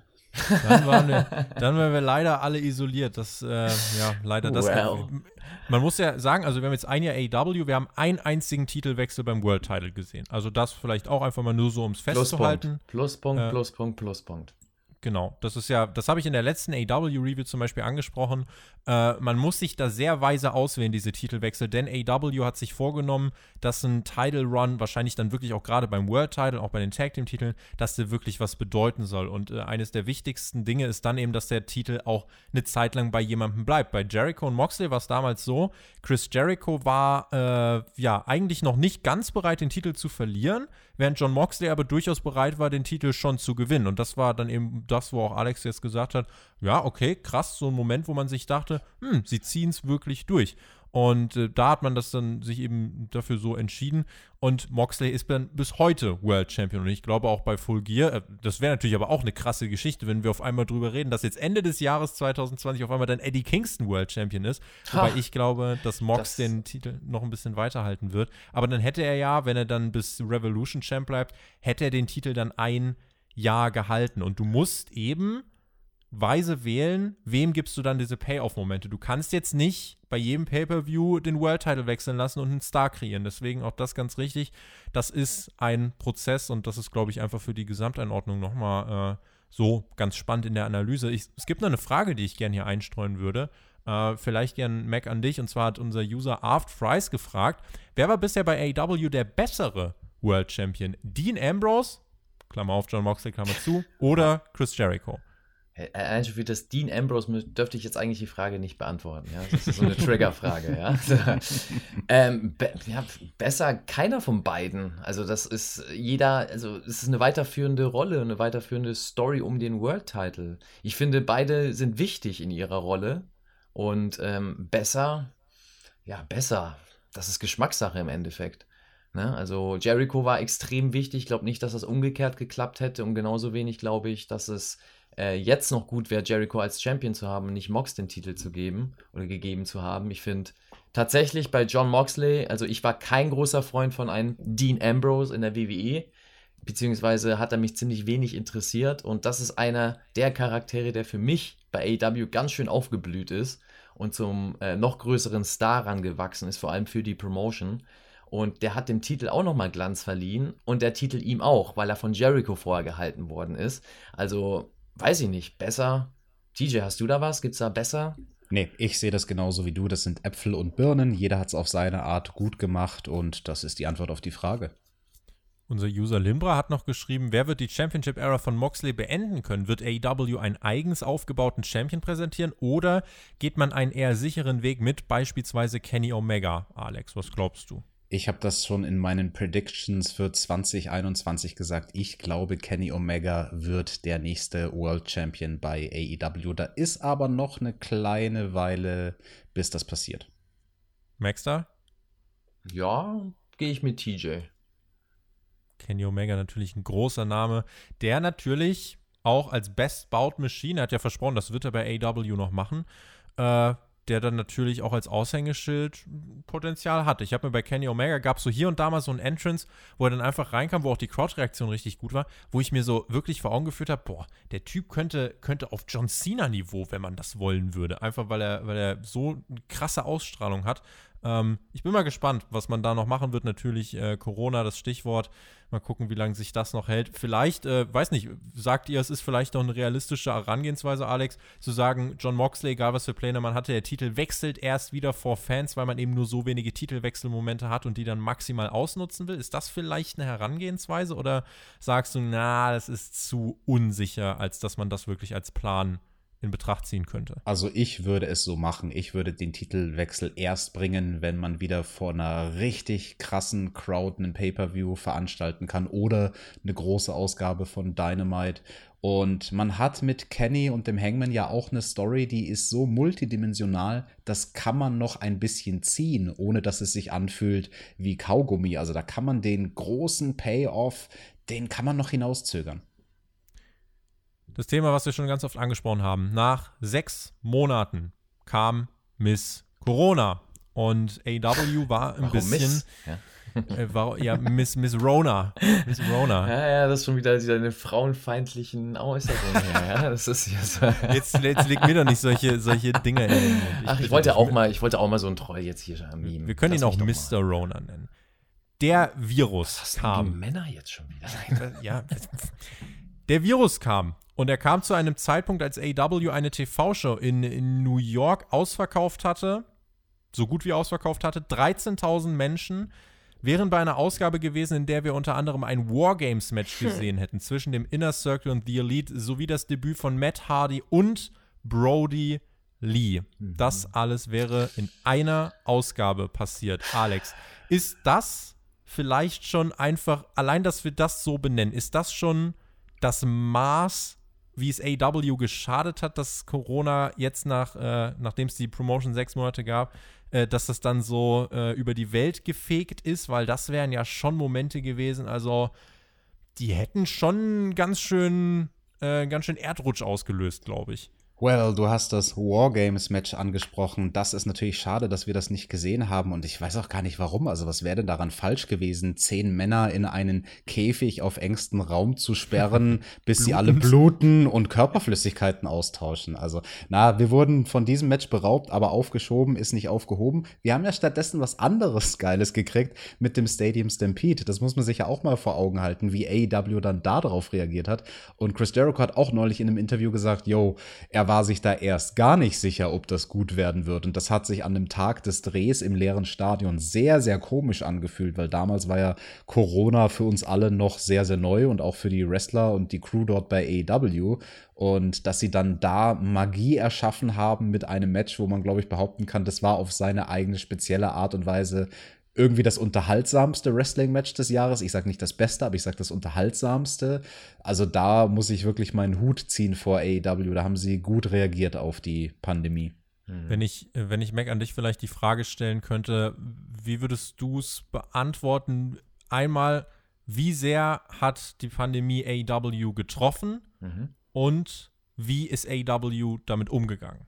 Ja, getroffen, glaube ich, sehr. Also es ist sehr bitter ähm, du hast es aufgezählt, was für Namen da debütiert wären äh, vor dem Publikum. Ich glaube, das wäre so der nächste Schritt für AEW gewesen im Mainstream. Ich glaube auch, also ich bin fest davon überzeugt, dass man da jetzt noch mehr Einschaltquote hätte als das, was man jetzt schon erreicht hat, also die Millionen. Die Ausgabe hätte auch ziemlich sicher, also ich bin mir sehr sicher, dass diese Ausgabe trotz NXT mindestens 1,2, wenn nicht sogar bis 1,4 ja. Millionen gesehen hätten, weil das war ja wirklich, die war ja richtig lang auch aufgebaut. Richtig, und ich glaube wirklich, das wäre der Next, Next Step gewesen. Vielleicht, jetzt mal übertrieben, aber vielleicht hätte man es geschafft, nahe an die Quoten eines anderen Mainstream. sag es doch, ja? sag es doch. Nein, ich möchte das so machen wie damals, diese andere Promotion. Das ist nie nennen, aber alle wissen, wie es ist. Nenn ja? das Kind beim Namen. Ich nenne das Kind nicht beim Namen. Das hat keinen Namen. Es hat es nicht verdient. Ja? Nein, ähm, es hat die sehr getroffen. Aber ich sag, ähm, wie TJ, der auch gerade seinen Hut gezogen hat, und ich ziehe auch meinen imaginären Hut vor der ganzen Leistung von AEW, wie sie das stemmen in der Covid-Zeit. Also mit Abstand für mich ähm, setzen die das am besten für das Produkt um. Heißt, es bleibt immer noch ein TV-Produkt, was interessant ist. Es läuft alles weiter, die Leute wirken immer noch ähm, ja, heiß. Auch ein Moxley mit dem Titel, der wirkt nicht weniger heiß. Und ähm, zuvorhin der muss auch vor Publikum noch Champion sein, bevor der Titel wechselt. Das wollte ich unbedingt noch sagen, weil lass den, lass den Leuten doch noch einmal ihn als Champion so richtig erleben, ihn mal so richtig feiern und diese Stimmung mitnehmen, um dann in den nächsten Champion oder in den nächsten Titelwechsel zu gehen. Das würde ich mir wünschen. Also so viel zur Covid-Zeit und wirklich Hut ab vor AEW, wie sie das lösen. Ich finde, das machen sie sehr gut. Man darf nicht vergessen, ja. es gibt keine Leute, äh, es gibt auch Ängste im Hintergrund und auch Möglichkeiten, die jetzt nicht mehr da sind, sage ich jetzt mal, durch Covid, Reisen, bla bla bla. Einige Wrestler sind nicht mehr zu sehen. Grüße gehen raus an Pack ähm, oder Pack. Und ähm, ja, das ist einfach sagenhaft, was sie da machen. Das schaffen andere Mainstream-Promotions nicht, die schon seit 40, 50 Jahren da oben mitschwimmen eine kleine Ergänzung zu dem zeitlichen Rahmen, weil du hast es sehr schön formuliert. AEW hat so reagiert, wie es für das Produkt Wrestling am besten ist. Und das große Alleinstellungsmerkmal am Anfang der Pandemie-Ära, als man dort erstmal sehr viele Shows getaped hat in der Trainingsschule von QT Marshall, war, dass man die Worker hinter der Guarding Rail hatte. Das waren nicht viele, das waren vielleicht am Anfang nur 10, 12 Leute, aber die wussten, wie man Stimmung macht als Worker und die haben sehr, sehr gut, so gut es unter den Umständen halt geht, Publikum ersetzt. Das war zu einem Zeitpunkt vor WrestleMania. Und ich weiß noch ganz genau, weil du WWE angesprochen hast, wie ich mir dann bei WrestleMania gedacht habe, warum schaut mhm. ihr euch das nicht von AEW ab? Warum seid ihr zu stolz? Warum traut ihr euch nicht, wenn die Alternativ-Promotion es richtig vorgemacht hat? Weil da ist nichts verkehrt dran, das dann auch zu machen. Weil sie keinen Billy Gunn und seinen Sohn haben, ja. Sie beiden machen die Stimmung ja schon alleine. Nein, aber ich gebe dir vollkommen recht. Also genau das äh, ist auch wieder sowas, wo man sagen kann, ey, wow, guckt euch mal an, was diese kleine Promotion, die es gerade mal seit ein paar Monaten gibt, ja, im Mainstream, was die stemmt in so einer Zeit und im Vergleich zu anderen, die eben das nicht stemmen können und viel, viel mehr Erfahrung und Ressourcen haben. Und das ist sagenhaft. Deswegen nochmal wirklich Respekt. Jerome hat uns äh, auf Patreon noch die Frage gestellt, wo würde AEW eurer Meinung nach heute stehen, wenn es die Covid-Pandemie nicht gegeben hätte? Äh, ich glaube, da sind wir uns einig, auch wenn es eine sehr spekulative Frage ist, die man zumindest mal so beantworten kann. Äh, sie hätten definitiv zwischenzeitlich deutlich mehr Momentum gehabt. Da können wir uns wahrscheinlich einigen. Mhm. Ja, definitiv. Und es ist auch so, dass man ja in dieser Pandemie mit so ein paar Sachen auch noch äh, arbeiten musste, äh, während eigentlich alle anderen stark im Rating verloren haben, alle anderen TV-Shows, Wrestling-TV-Shows, die es gab, hat AEW es tatsächlich geschafft, so die Quote ist erstmal ein bisschen nach unten gegangen, hat sich dann aber gefangen und hat auch eigentlich so im August langsam wieder die Zahlen wirklich regelmäßig erreicht, die man vor der Pandemie hatte. Und das teilweise trotz großer Konkurrenz, teilweise trotz äh, NBA, die gegen äh, AEW und NXT lief. Und man hat es sogar geschafft in einer Woche, in der NXT äh, verschoben wurde, die eine Million Marke wieder zu knacken und hat damit sein, äh, ich meine, zweit- oder drittbestes Rating überhaupt aufgestellt, mitten in der Pandemie. Und ich habe zum Beispiel auch gerade noch mal was offen. Zum Beispiel äh, sehe ich jetzt hier gerade vom AEW Anniversary das Match von Cody und Orange Cassidy. Auch das hat zwischenzeitlich wieder über eine Million Zuschauer erreicht. Und ich denke, auch diese Zahlen, Alex, die bezeugen ja, wenn diese Pandemie nicht gewesen wäre, wäre auch gerade, wenn wir beim Thema Ratings äh, sind, wäre da sicherlich noch einiges möglich gewesen. Definitiv. Das ist natürlich am Ende des Tages Spekulation, wie hoch die Ratings dann gewesen wären. Aber ja, Chris Jericho, der hat sich schon bewiesen als der Millionenmann, wegen dem über eine ja. Million Zuschauer einschalten, unser guter alter Demo-God. Und ich denke auch, also wäre die Pandemie, hätte das nie stattgefunden, dann, dann wäre AEW auf einem stabileren Kurs, wo sie die Höchstwerte, die sie jetzt so spitzenweise hatten, vielleicht sogar mehr auf einem permanenten Level fast jede Woche hätten. AW gelingt es auch vor allem die jüngeren Zuschauer zu holen, Mac. Äh, es gab zwischenzeitlich jetzt auch vor kurzem mal äh, eine spannende Statistik. Dort hat AW in der Kategorie 18 bis 34 mehr weibliche als männliche Zuschauer gehabt. Uh. Äh, kann, kann man, findest du, da gibt es eine Begründung, die innerhalb des Produktes liegt oder wo würdest, woran würdest du festmachen, äh, dass sich diese Zuschauerschaft so zusammensetzt? Es gibt da noch einen anderen Wert, wenn ich den noch kurz äh, einschmeißen darf. Äh, und zwar ist es in den äh, Haushalten so, dass AEW äh, pro Haushalt aktuell von 1,6 bis 1,7 Menschen gesehen wird. Mit der Zahl kann man jetzt vielleicht gerade direkt erstmal nichts anfangen, aber das ist äh, auf einem Niveau ungefähr mit der NFL und ist ein Wert, den das Pro Wrestling zuletzt erreicht hat in der Attitude. Era, äh, hm. Mac. Also deswegen nochmal die, die Frage so an dich, wenn wir so diese Zahlen da so hören. Äh, AW familienfreundlich? Fragezeichen oder warum ist das Publikum jünger als jetzt zum Beispiel bei WWE und auch ein bisschen gestreuter? Naja, weil es weiter gefächert ist. Ne? Wie ich vorhin schon so ein bisschen erwähnt habe, äh, hast du ein bisschen von allem bei AEW. Heißt, du hast Sachen, die die alten Leute anspricht, so wie mich oder den TJ, ja. so. Hey. Hey, Jack Roberts da mit seiner äh? Schlange auf Brandy hängt zum Beispiel. Oh. Ja, gut, das vielleicht jetzt nicht so, aber. ich glaube, das, glaub, das Segment ist eines der wenigen, bei denen ich mich daran erinnern kann, die Jim Cornette wirklich gelobt hat. Ja, das, die, mag Jim, die, die, die, mag Jim Cornette vom, vor allem gelobt haben, aber die muss ich dann nicht dafür loben. Ich bin dann eher schon ein Freund davon, wenn es ums Wrestling geht und nicht um Schlangen, die auf Frauen obwohl, egal, aber das ist ein anderes Thema.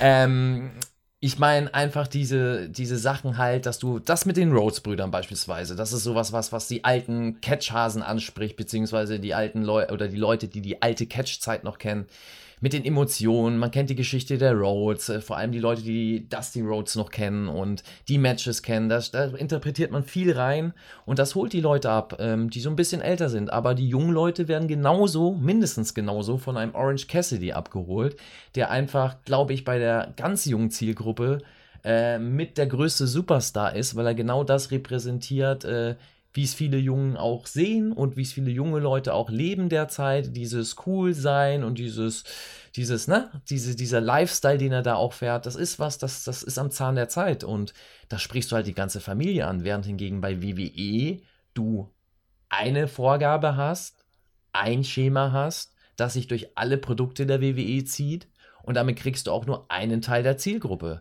Ne? Und vielleicht kriegt dann der ein oder andere Daddy, Mutti dann hin, dass die Kinder da mal mitgucken und vielleicht auch so den ein oder anderen Wrestler cool finden. Aber so richtig begeistern kannst du tatsächlich nur, wenn du da breiter gefächert bist. Und ich glaube, das macht AEW. Und wie gesagt, wenn sie sich da hundertprozentig gefunden haben, glaube ich auch, dass du noch mehr Män äh, Männlein und Weiblein erreichen kannst da draußen. Ich glaube, im Moment erreichst du nur einen harten Kern von den ganzen Menschen, die immer noch heiß darauf sind, ein neues Wrestling-Produkt zu erleben im Mainstream und die vielleicht noch nicht ganz auf das AEW-Boot aufspringen wollen. Ähm, aber das werden sie, wenn sie da weiter an ihrer Vision festhalten und weiter einen roten Faden kreieren. In Kürze, Alex, was glaubst du, warum ist der AW-Zuschauer ein bisschen mehr als zehn Jahre jünger als ein WWE-Zuschauer? In einem Satz, weil AW mehr am Zahn der Zeit ist. Punkt. Nicola hat uns geschrieben, glaubt ihr, dass Dynamite innerhalb des nächsten Jahres Raw in Sachen Quoten schlagen könnte? Der Alex hat da in diesem äh, ja, in der Vorschau beziehungsweise in dem Prediction Podcast für 2021, den ihr auf Patreon übrigens schon hören könnt, hm. äh, da hat er so eine Prediction gemacht, Alex. Ich erinnere mich, ne? Mhm, mh. Ja. Welche, da war mal was. Da darf ich das jetzt sagen? Nee, darf ich nicht. Ja, ist schwierig, aber wie soll ich jetzt darauf reagieren? Müssen die Leute dort beim Podcast hören? Müssen die Leute mal beim Podcast hören? Könnt ihr mal äh, euch vornehmen hier auf Patreon. Also äh, Nikola, dann kann ich die Frage für dich beantworten. Ich glaube, dass das nicht der Fall ist. Ich kann auch spoilern, dass das meine Ansicht war im äh, Prediction Podcast. Äh, innerhalb des oh. nächsten Jahres, wenn wir sagen bis Oktober 2021, ich glaube nicht, was in erster Linie aber daran liegt, dass der, äh, dass ich glaube, dass bis nächstes Jahr Oktober, äh, ich hoffe, dass dann die Pandemie komplett überstanden ist. Ich hm. glaube aber, dass ähm, dass jetzt zumindest in den nächsten Monaten erstmal WWE hat seinen festen Kern mit 1,6 Millionen, die definitiv zuschauen. AW hat seinen festen Kern mit 700, 750.000, die immer einschalten, äh, wenn es denn geht. Und äh, ja, das wird jetzt gerade erstmal aufgrund der Pandemie nicht unfassbar sich verschieben. Wenn wir weiter gucken und bei den Pay-Per-Views bleiben, es gab dann äh, Stadium Stampede, habt ihr angesprochen, Double or Nothing war ja dieser äh, Pay-Per-View kurz vor WrestleMania, der viel Lob bekam und ähm, ja, das Stadium Stampede Match da eine Sache. Es gab ja auch ganz viele äh, Street Fights bei AW, die viel Lob bekamen. Der legendäre Spot Sammy Guevara, der vom Golfkart gejagt worden ist, der auch viral gegangen ist tatsächlich, der äh, überall wiederholt worden ist. Das unterstreicht ja auch so ein bisschen das, was wir gerade äh, gesagt haben. AW ist in der Lage, äh, viralen Content auch zu produzieren. Zum Beispiel mit Sammy, da werden auch dann Memes geteilt und so weiter. Und das ist was, womit du natürlich dann noch jüngere Menschen abholen kannst. Und nach Double or Nothing ging es dann in Richtung All Out, ein Pay-Per-View, bei dem ich, als ich den mit Chris hier geschaut habe, vorher so ein komisches Bauchgefühl hatte und Chris dann irgendwann gesagt habe, so eine Stunde bevor es losging, ich glaube, das wird der schlechteste AW Pay-Per-View bisher. Äh, ich hätte mir gewünscht, dass ich nicht recht behalten hätte, aber Alex im Nachhinein äh, war das wohl so? Wie würdest du den Pay-Per-View jetzt in der Rückschau einordnen und würdest du sagen, AW hat sich im Moment äh, schon wieder ein bisschen davon erholt? Weil der Pay-Per-View selber war ja, hatten wir nicht so viel Spaß dran. Nee, also bei All Out 2020 hat sich AW leider nicht mit Ruhm bekleckert. Und das lag in meinen Augen, habe ich ja damals auch in der Review gesagt, primär daran, dass man den Pay-per-view schon falsch gestartet hat. Man hat da aus Gründen von Fanservice das Match zwischen Big Swole und Britt Baker, was ein kurzes cineastisches, in Anführungsstrichen, Match war, direkt in den Opener gepackt und das hat komplett von Anfang an den Pay-per-view schon gestartet mit so einer komischen Stimmung. Also einen Pay-per-view nicht in der Halle zu starten, selbst wenn es keine ausverkaufte Halle ist, aber da waren ja ein paar Fans anwesend, sondern dann erstmal quasi einen Leinwand-Einspieler zu haben und dann noch zu einem Match, was überhaupt nicht gut war, was man nur an diese Stelle gepackt hat, weil die Fans im Internet gesagt haben, boah, das Match verdient es aber auf der Main-Card zu sein. Und ja, da schneidet sich Tony Khan ins eigene Fleisch manchmal, wenn er zu sehr auf die Fans hört und ihnen zu sehr das liefern will, was sie denken, das gut für sie wäre. Und ja, dann hat sich das wie so, keine Ahnung, wie so ein faules Ei, hat das den Rest vom Pay-Per-View irgendwie mit runtergezogen. Dann hatten wir ziemlich am Anfang der Show die schwere Verletzung von Matt Hardy, ganz umstrittenes Match gegen Sammy Guevara, was dann doch noch weiter bestritten wurde, obwohl Matt sichtlich K.O. war. Das war dann der Zeitpunkt, wo alle Zuschauer so ein schlimmes, flaues Gefühl im Magen hatten mhm. und sich dachten so, ah, das, das hat sich jetzt irgendwie ganz komisch alles angefühlt. Dann kam noch dazu, dass es ein unglaublich unglaublich heißer und luftfeuchtigkeitsbehafteter Tag dort in Florida war. Das hat die Performance der Worker im Ring sehr schwierig gemacht. Das Publikum war schlecht mikrofoniert, also selbst bei Matches, die dann großartig waren, oder live als großartig empfunden wurden, kam das im TV nicht rüber, weil man keine Publikumsreaktion gehört hat. Da lief ganz viel ganz falsch, leider. Und es ist irgendwie so bitter ironisch, dass das, ja, bei der WrestleMania von AEW war. Das ist ja das, was All Out eigentlich sein soll. Und ja, wie der größte Pay-per-view des Jahres oder gar wie die beste Show des Jahres hat sich definitiv nicht angefühlt. Jetzt vor Full Gear dieses Jahr bin ich der Meinung, äh, ich kann, jetzt ist mein Bauchgefühl schon so, Full Gear wird definitiv besser als All Out werden. Da würde ich jetzt fast auch meine Hand für ins Feuer legen. Äh, Mac, wenn wir jetzt so ein bisschen in die Aktualität schauen und auch auf den nächsten Pay-Per-View schauen. Wie sieht es gerade bei dir so aus vom Momentum her? Wo steht AEW da gerade bei dir? Ja, ist schwierig, es ist halt die Covid-Zeit, ne? Also, das muss man halt dazu auch immer bedenken. Das, das muss man differenziert betrachten. Genau, richtig. Ähm, ja. Schaust du es lieber als NXT? Ja, das ist eine, das ist eine, das, ist das, äh, ist das, ist das ein Witz oder was soll das sein? ist das, was ist hier los? Ja, ja freilich schaue ich das äh, lieber als NXT. Ja, definitiv. Und auch Full Gear, da freue ich mich drauf, beziehungsweise das wird auch stark werden. Ich bin auch sicher stärker als die katastrophale Veranstaltung, die wir gesehen haben. Aber was Großes Positives hat das mitgebracht. Das hat aufgezeigt, was AEW für eine starke und krasse Fanbase hat, dass sie denen das sofort verziehen haben und danach immer noch relativ mild mit der Kritik umgegangen sind und ja, man eigentlich nicht wirklich Fans verloren hat dadurch, dass es sagenhaft. Und dann sieht man einfach, was man für eine starke und einzigartige Fanbase hat. Und deswegen glaube ich auch, dass AEW da viel, viel raus kreieren kann und noch viele Jahre dabei sein wird. Wenn wir dann auch mal jetzt wirklich konkret nochmal in Richtung der Schwächen schauen und uns zum Ende dieses Podcasts dann jetzt noch fragen, äh, was, also was man gut gemacht hat, äh, das ist ja definitiv etwas, das jetzt deutlich schon geworden ist in diesen äh, ja, 70, 75, 80 Minuten. Ähm, die Frauendivision, da müssen wir jetzt halt einfach nochmal äh, definitiv fragen. Alex, äh, wie gesagt, ich habe schon im November gesagt, äh, wenn es da nichts gibt, dann kann man es auch nicht zeigen. Und das hat dann nichts damit zu tun, dass man Frauen keine Chance geben will. Nur einfach eine Frauendivision ins Fernsehen zu bringen, um einen ins Fernsehen zu bringen, ist nicht Sinn und Zweck der Sache und schadet dem Produkt. Diesen Standpunkt vertrete ich bis heute. Was ist dein ja, Statement zur Women's Division und vor allem auch dann die wichtige Anschlussfrage, was kann und muss man dort besser machen? Also man könnte auf andere Damen setzen, die man ja bereits unter Vertrag hat. Ich nenne da als Paradebeispiel immer Serena Deep, die eine Veteranin ist, die aus eigentlich jedem ein passables Match rausholen kann. Die hat sogar aus Big Swole ein passables Match rausgeholt. Also wenn sie das bei Big Swole kann, kann sie das mit jeder Wrestlerin auf dem Planeten. Ja, und da bin ich schon bei meiner Hasskandidatin Nummer 1, Big Swole. Die hat bei mir X-Pac Heat.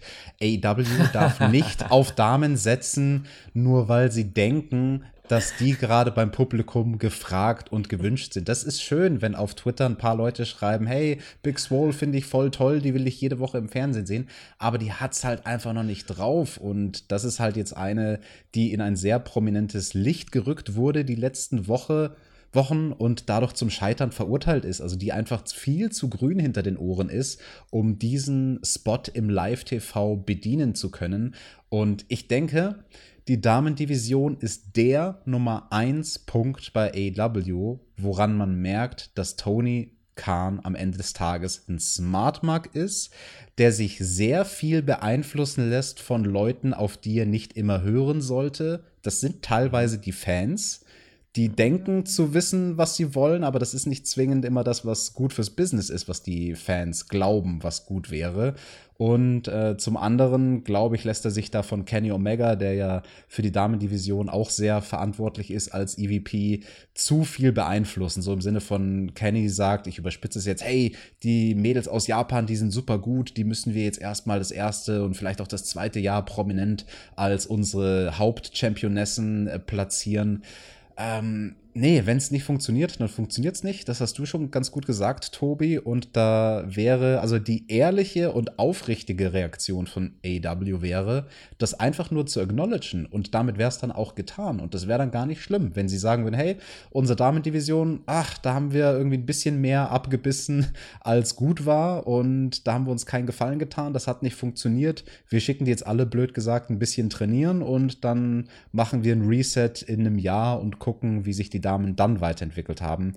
Maxter, aus Worker-Perspektive, was hast du noch zu sagen zur Damendivision bei AW? Du hast eigentlich alles perfekt äh, beschrieben. Ich kann da eigentlich nur die Damendivision mit dem letzten All-Out-Pay-Per-View gleichsetzen. Katastrophal. Und ähm, ja, wie du sagst, vielleicht sollte man da tatsächlich äh, wirklich einen Schlussstrich ziehen, um dann irgendwann das ganz neu aufzufahren. Sonst sehe ich da auch wenig Hoffnung, weil es gibt meiner Meinung nach nicht viel auf dem Markt an Frauen, die man äh, verpflichten kann für das Produkt, um, sage ich mal, ein starkes Niveau hinzubekommen. Da hat man einfach eine ganz, ganz starke Konkurrenz auf dem Markt, nicht nur mit WWE. Ich erinnere da auch an Stardom beispielsweise, also einer Frauenpromotion, ähm, die auch sehr, sehr viele starke Wrestler hat und die verpflichtet hat und die nicht aus Vertrag, Verträgen lässt. Ähm, Einige Wrestler haben wir auch bei AEW gesehen, ja, aber ähm, ja, ich glaube einfach, man sollte da, ja, weiß ich nicht, einfach alles nochmal neu überdenken und vielleicht erstmal einen Schlussstrich ziehen tatsächlich. Wird und, nicht passieren, ja. aber ja. Schlussstrich ziehen würde ja nicht bedeuten, dass es gar kein Damen-Wrestling mehr gibt. Also genau, man könnte man ja immer noch als Attraction hier und da mal ein Match zeigen, wo man weiß, die beiden Akteure haben es drauf. Was weiß ich, nimm Britt Baker auch als Beispiel. Die kannst du auch in den Ring stellen und die wird für ein gutes Match sorgen und ist on top ein unterhaltsamer On-Air-Charakter. Die muss nicht wresteln um, um einen guten weiblichen Charakter in den Shows zu haben. Also das geht auch anders als über das Wrestling im Seil gefiert. Und deswegen, also ich würde, wenn ich AW wäre, Damendivision erstmal einstampfen, da gar keinen Titel mehr haben, der ausgefochten wird. Und hier und da als Special Attraction vielleicht, keine Ahnung, einmal alle sechs Wochen oder so ein Damenmatch bringen. Das ist eine gute glaub, Idee. Weil, ich glaube, und also, ja. ja, ich wollte nur noch ergänzend sagen, finde ich auch eine sehr gute Idee, weil du so das Frauenwrestling an sich am Leben halten kannst in der Promotion und das auch nutzen kannst. Wir haben das ja gesehen mit der NWA Championess, die dann da ist. Ähm, das könnte man, man braucht keinen eigenen Titel. Man könnte sich aus der Welt seine, sage ich jetzt mal, Frauenmatches zusammenbucken, die die Fans begeistern könnten, auch mit krassen Namen, die es noch gibt. Und man ist nicht darauf irgendwie, oder man ist nicht gezwungen, jede Woche kreativ zu sein und jeden einsetzen zu müssen, weil es ja weitergehen muss. Ne? Und da gebe ich dir recht, das ist ein guter Ansatz. Schreib mal dem Toni rüber. TJ. Mache ich, ich glaub, schon immer auf Twitter.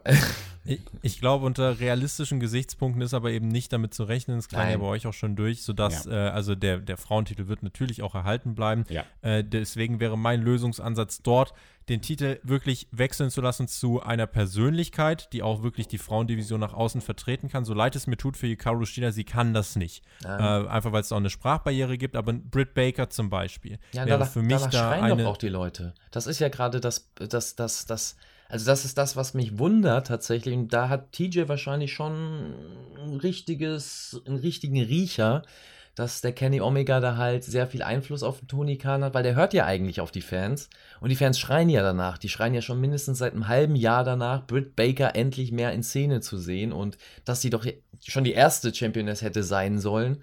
Und jetzt, nachdem sie, ich finde, doch nochmal eine ordentliche Schippe draufgelegt hat und gezeigt hat, wie, ja, wie entertainend sie tatsächlich sein kann, äh, glaube ich, dass da sehr, sehr viele damit happy wären. Aber ich glaube nicht, dass das gewünscht ist im Hintergrund. Und das liegt nicht am Tony Khan alleine. Also ich glaube, da gibt es den Einfluss tatsächlich. Und ja, ne? also so viel dazu nochmal zu Britt Baker, weil du es gerade so schön erwähnst. Die Fans wollen das. Wenn wir das jetzt mal bei der Frauendivision so stehen lassen und das als großen Schwachpunkt ausmachen, äh, gibt es noch so ein paar andere Punkte, die wir der Vollständigkeit halber hier natürlich unterbringen wollen.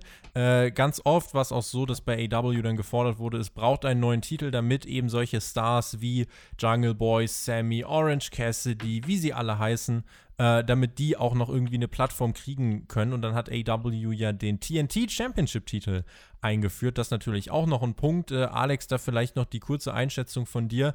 Bisher, wie hat man das Element genutzt eines weiteren Titels? Cody hat das ja sehr mit dieser Open Challenge äh, verknüpft. Jetzt in Richtung Full Gear sieht so aus, dass äh, Darby Allen also einer dieser Namen wirklich so ein zukünftiger Name sich damit einmischt, nachdem Orange Cassidy jetzt nochmal eine Titelchance bald erhalten wird.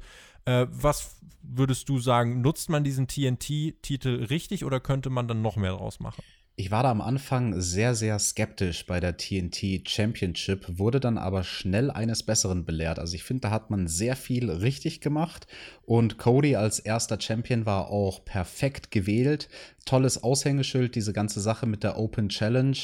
Ähm, klar, die Open Challenge hätte man besser machen können und da hätte er nicht gegen jeden Wrestler 20 Minuten kämpfen müssen, sondern manche Jungs hätte er schneller wegfertigen müssen, damit es dann Bedeutung hat, wenn er gegen Leute wie Eddie Kingston struggelt. Aber sei es drum, im Kern war das eine gute Idee mit der Open Challenge und ich finde das auch jetzt sehr interessant, das Geschehen um diesen Titel. Und anders als du finde ich es gar nicht so schlimm, wenn für eine kurze Phase mal vielleicht diese TNT Championship zu, ich sag mal, einem Wanderpokal wird, ohne mhm. das abfällig zu meinen. Von Brody zurück zu Cody, von Cody vielleicht zu Orange Cassidy, von Orange Cassidy zu Darby und dann erstmal wieder einen Champion zu haben, der eine Zeit lang den Titel verteidigt. Also das, das finde ich ein dynamisches Geschehen und ein Titel, der gut passt zu Dynamite.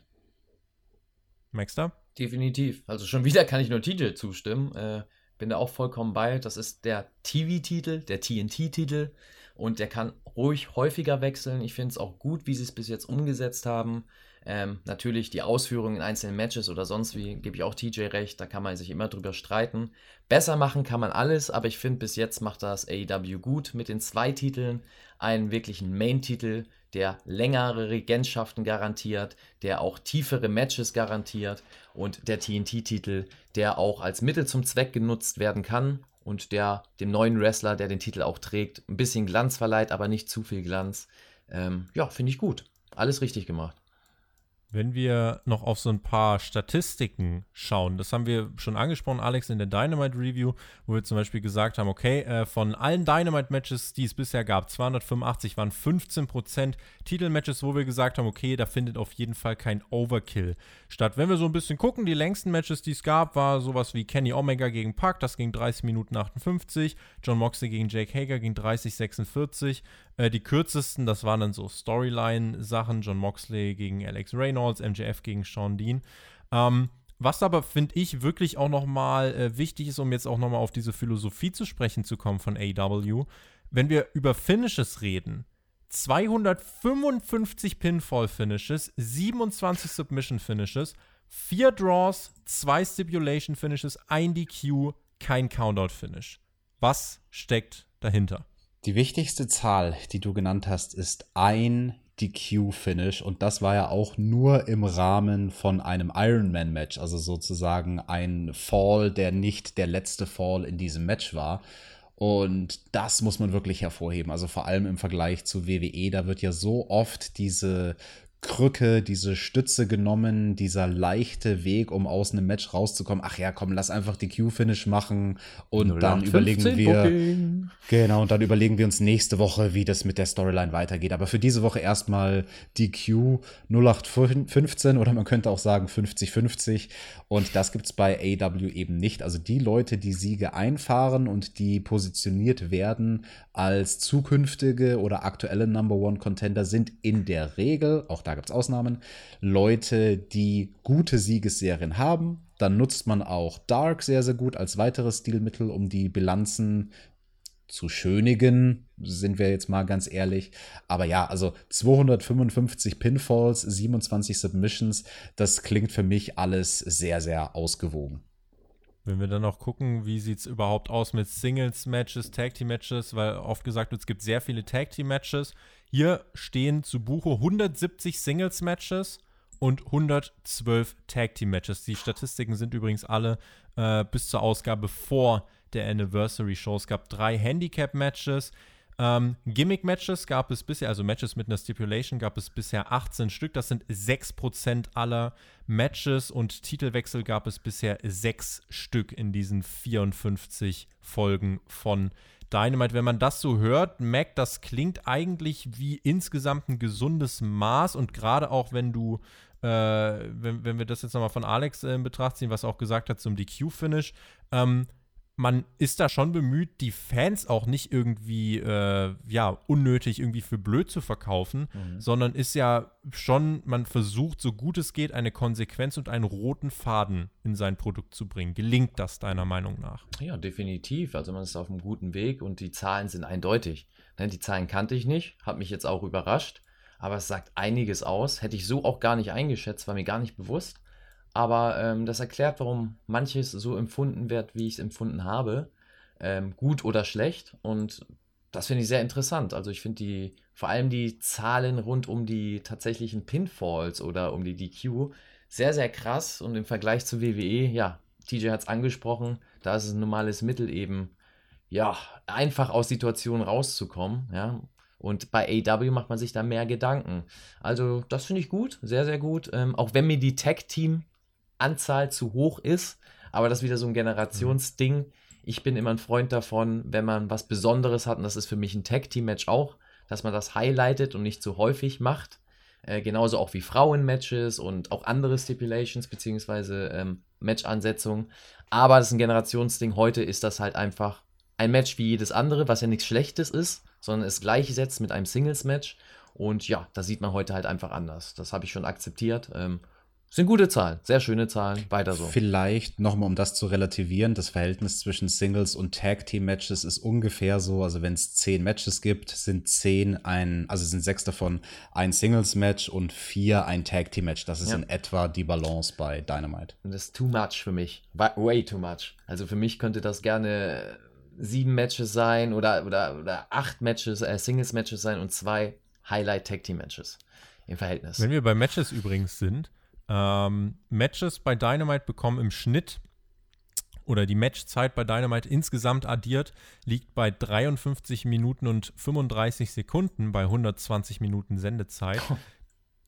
insgesamt äh, auf alle Ausgaben äh, finden in etwa 5,28 Matches pro Show statt im Schnitt mhm. und die Matchlänge liegt bei 10 Minuten und 9 Sekunden. Äh, das heißt, so dieser Wert von 10 Minuten im Schnitt. Fünf Matches, die 10 Minuten im Schnitt gehen. So kann man es eigentlich nehmen. Äh, das ist das, was bei AW sich eigentlich zieht. Und das Ganze wird dann eben äh, umwoben von Segmenten. Das noch dieser, dieser Statistik-Runner, den ich ganz spannend finde. Also wir können, wir, wir, wollen jetzt auch gar nicht jede einzelne Zahl analysieren, aber das finde ich ist hier eigentlich noch ganz spannend. Vielleicht noch eine letzte Zahl, ähm, die mich nochmal dann zu diesem guten Willen bringt, der AW entgegenschlägt. Man hat ja während der Corona-Pandemie auch viele Independent Worker eingesetzt, äh, auch bei Dark, teilweise dann auch bei Dynamite. Ich erinnere mich da an Pineapple Pete, der sogar sein Match bekam gegen Chris Jericho bei Dynamite. Geil. Äh, AW hat bisher in diesem einen Jahr 116 Wrestler eingesetzt. Ähm, das ist schon, ja, ist, ist finde ich, eine, eine ordentliche Zahl und da waren eben auch etliche Indie-Worker dabei. Und ähm, das vielleicht ja noch zu diesem guten Willen. Damit steuern wir so schon ziemlich aufs Ende dieses Podcasts hinzu. Es gibt noch ganz, ganz viele User-Fragen von euch, die schaffen wir jetzt gar nicht mehr alle zu beantworten, wenn wir den Rahmen jetzt nicht ähm, komplett sprengen wollen. Vielleicht mein, mein größter Pluspunkt, den ich dieser Company gebe, ist tatsächlich, dass sie äh, stets bemüht ist, mich als Fan nicht für dumm zu verkaufen und dass ich fürs Schauen belohnt werde. Wenn ich zum Beispiel äh, jetzt hier eine Ansetzung habe bei AW Dynamite und es passieren irgendwelche kleinen Details oder so, ich weiß, dass die wichtig sind und ich weiß, dass es sich lohnt, das wirklich zu verfolgen. Während, wenn wir jetzt den WWE-Vergleich nehmen, wenn WWE zwei Wochen vor Hell in a Cell das Match Bailey gegen Sasha Banks ansetzt bei SmackDown, klar könnte ich da jetzt viel drüber diskutieren, aber da bin ich zum Beispiel einfach müde, weil ich weiß, WWE wird mich nicht dafür belohnen. WWE wird mir einen DQ-Finish geben, weil man sonst nicht weiß, wie man es bis zum Pay-Per-View strecken soll. Und das ist für mich so ein ganz elementarer Unterschied, dass Dynamite dich fürs Zuschauen belohnt und dir auch keine Fuck-Finishes bietet. Also ich kann mich jetzt an kein Finish erinnern bei Dynamite, wo ich sagen würde, das war ein Fuck-Finish. Und das sind so, äh, das ist ein großer Pluspunkt. Die negativen Punkte, wir haben die Frauendivision und bei mir sind es tatsächlich so Sachen, die simplen Fehler, die man so leicht vermeiden kann. Du kannst so leicht mehr aus der Produktion herausholen. Nicht im Sinne von noch mehr Feuerwerk. Nee, im Sinne von, wie wir es in der letzten Feuerwerk. Dynamite. in, in, Im Sinne, wie wir es in der letzten Dynamite-Ausgabe hatten. Äh, es gibt super Videopakete, die produziert sind und die werden nicht benutzt. Mhm. Solche Sachen, die nerven mich. Und das ist natürlich ein anderer Kritikansatz als jetzt zum Beispiel bei WWE, wo es schon da losgeht, dass, es, äh, dass das Produkt von Grund auf eigentlich vergiftet ist durch die Booking-Attitüde. Und das ist eben ja der Punkt, den ich hier ganz gern noch so machen würde. Äh, ich, vielleicht als letzte Frage, die wir noch mit reinnehmen können. Mr. Tareka hat auf Patreon gefragt, ähm, woran muss AW eurer Meinung noch arbeiten, Alex, außer der Women's Division? Da muss es doch noch andere Baustellen geben. Was wäre so dein Roundup so für AW für die Zukunft? Was müsste noch besser gemacht werden? Also erstmal möchte ich alles unterstreichen, was du gerade gesagt hast. Und das waren sehr, sehr wichtige Dinge, die du genannt hast, die gut laufen bei AEW. Die eine Stelle, wo ich mir wünschen würde, dass sie dran schrauben. Und das ist nicht mal eine Stelle, wo ich sagen würde, das müssen sie. Aber es wäre einfach so ein very nice to have, ist die Show also noch mehr auf Statistiken zu setzen, weil das ist das, was Tony Khan, bevor sie mit Dynamite an den Start gegangen sind, immer so groß als Alleinstellungsmerkmal herausgestellt Rankings. hat. Rankings und nicht nur die Rankings, sondern halt auch Statistiken. Und dann hat er damals ganz viel darüber geredet, wie beim Football er da Softwares entwickelt hat mit solchen Leuten, wo genau gesagt werden kann, so zum Beispiel jetzt beim Wrestling, hey, der eine Move, der hat eine Quote von 95 Prozent Prozent, zu 95 Prozent ist das das matchentscheidende Manöver. Und da könntest du so viel machen mit Finishern und Signature Moves und welcher Wrestler gewinnt vielleicht oft durch, keine Ahnung, eher durch Aufgabegriffe als durch Pinfalls, welcher Wrestler hat lange Matches in der Regel, welcher Wrestler ist stärker darin, kurze Matches zu bestreiten und so weiter und so fort. Also das verstehe ich nicht, warum sich AW am Anfang so sehr auf die Fahne geschrieben hat, hey, wir sind die Sports-Based Promotion und dann benutzt man diese ganzen tollen Stilmittel und äh, Softwares und alles, was man hat, dann benutzt man sie einfach nicht. Mac, was sind so deine Ansatzpunkte? Gerade auch die, Rate, äh, die, die Ratings, nee, die Ratings nicht, die, die Ratings. Rankings. Nicht, das ist deine die, Baustelle, ja. Die, die, die, die Rankings vielleicht auch so als Anlaufstelle, was die Philosophie angeht, so mal mit als Gedanken äh, dir mit an den Kopf geworfen. Was, was, sind noch so Sachen, um auch auf die Frage zurückzukommen? Woran muss AW noch arbeiten, wenn wir die Women's Division jetzt mal als gesetzten Kritikpunkt nehmen? Was gibt's noch? Wo sagst du, ey, da würde ich mir noch was wünschen? Ja, ihr habt schon vieles abgegrast. Was mir ganz, ganz schwer im Magen liegt, ist einfach, dass für mich zu viel Indie-Stilmittel verwendet werden und noch zu viel im kleinen Gewässer gefischt wird, obwohl man groß denken sollte. Also das ist so für mich das Ding. Heißt, äh, man ist jetzt eine Mainstream-Promotion, man ist im Mainstream, man müsste gewisse Sachen anders denken und auch anders erzählen. Sachen, mir geht es darum, um Elemente, also Promos oder Erzählungssachen, die man im Indie-Wrestling machen kann, in der Halle vor 500 Leuten, eingefleischten Fans, die schon seit Jahren Wrestling gucken, aber was nicht die große Masse erreichen wird. Und äh, das würde ich mir wünschen, dass man sich da mehr darauf konzentriert, selber besser zu werden. Also ja, sage ich mal, die eigenen Stars besser zu kreieren, äh, die stärker zu machen am Mikrofon, in den Promos, äh, im Ring. Da gibt es ganz, ganz viel Baustellen und weniger ja mit dem Finger auf andere zu zeigen und ähm, sich darüber lustig zu machen. Ähm, das sind so für mich die beiden Kritikpunkte. Den Rest habt ihr schon abgegrast. Habt ihr noch Bock auf eine Schnellfragerunde? Let's wir hier so schön durch, durch, durch ein paar schöne it. Sachen durchgrasen? Let's do this. Großartig. Dann, Leute, äh, ich würde, ich, ich sage einen Namen und dann könnt ihr mir sagen, was ihr davon haltet. Ähm, Maxter. In Kürze alles, selbstverständlich, am liebsten in einem Satz. Ganz kurz. Eine zweite TV-Show für AEW, ist das eine Chance oder ein Risiko? Risiko. Alex, die dritte, eine dritte Stunde von Dynamite. Wäre das gut oder wäre das schlecht? Bitte nicht. Der Janik äh, hat auf Twitter gefragt, was haltet ihr von den äh, Ranking-Thematiken? Ist das noch weiter ausbaufähig? Würde ich sagen, äh, ist ausbaufähig, ne? Hat der Alex ja gerade so beschrieben. Richtig. Jo. Wünscht ihr euch mehr Gimmick-Matches, Mac? Nein. Alex. Einmal im Jahr ein Deathmatch. Was haltet ihr von der Anzahl der Titelkämpfe in den Wochenshows? Die Anzahl hat ja im Vergleich zu Beginn extrem zugenommen. Mhm. Äh, findet ihr das schlimm, Alex? Bei der TNT Championship nicht. Bei allen anderen Titeln muss man jetzt auf die Bremse drücken. Mac? Das, was Alex sagt, tatsächlich. Jörg hat uns geschrieben, was ist euer Lieblingsmatch und wer ist euer Lieblingswrestler aus dem vergangenen Jahr von AW? Ihr habt jetzt kurz Zeit nachzudenken. Weiß ich, äh, brauche ich nachdenken. Okay, Mac, ich fange trotzdem an. Lieblingsmatch, Bucks gegen äh, Hangman und Kenny und mein Lieblingswrestler bei AW ist Sammy Guevara. Huh. Mac. Das hätte man gar nicht kommen sehen, dass es der Sammy sein kann, ja. Tatsächlich bei mir, der gerade irgendwie so ein bisschen gehasst wird, in Amerika zumindest, Cody. Cody und Cody, Cody und Cody. Nein, also Cody gegen seinen Bruder Dustin und ähm, Cody an sich als Charakter krass. Also, wow mein Lieblingscharakter mit Abstand der Hangman Page und es tut yeah. mir fast ein bisschen weh, das zu sagen, weil ich nicht der größte Young Bucks Fan bin auf der Welt, aber mein Lieblingsmatch des Jahres war tatsächlich mit den Young Bucks gegen Kenny und den Hangman. Alex, wie kannst du nur? Aber du hast, du hast es getan. Du hast deinen Cornett-Hass überwunden. nee, deine Cornett-Verbundenheit hast du überwunden. Du bist jetzt auf der guten Seite. Das finde ich sehr gut. Topspin hat geschrieben: Glaubt ihr, dass AW sowas wie den Money in the Bank Koffer einführen wird, Mac? Bitte nicht. Alex. Ja, bitte nicht, nee. Ja, dann schwimme ich dagegen. Ich würde mir das wünschen. Bitte den Casino-Chip, aber zum Eincash. Ja, du willst ja nur, dass CM Punk dann tatsächlich eincash und du den dann, dann bei AW siehst. Quatsch, ich will einen Überraschungsmoment. Und die letzte, die letzte Frage: Glaubt ihr, dass AW ihre Stories etwas schneller erzählen sollte? Oder, Alex, ist es so gut, wie es momentan ist? Um Himmels Willen bloß nicht. Das ist das, was AW am besten macht, finde ich. Also dieses Erzähltempo liebe ich und sage ich auch ganz oft in den Reviews. Das ist das vor allem bei Hangman und Kenny in der Storyline, was perfekt ist und so anders ist im Wrestling als das, was wir sonst immer gesehen haben in den letzten Jahren, wo Storylines nicht länger sind als drei, vier Wochen. Es bleibt alles so, wie es ist. auch MJF und Jericho ist ja eine Sache, die jetzt ja auch schon gezogen. Da gab es ja schon letztes Jahr äh, im November oder Dezember Segmente. Deswegen, ähm, ja, auch da ist Lob. Und Mac, du würdest auch sagen, lieber langsam als schneller erzählen. Genauso wie es jetzt gerade ist, finde ich sehr gut.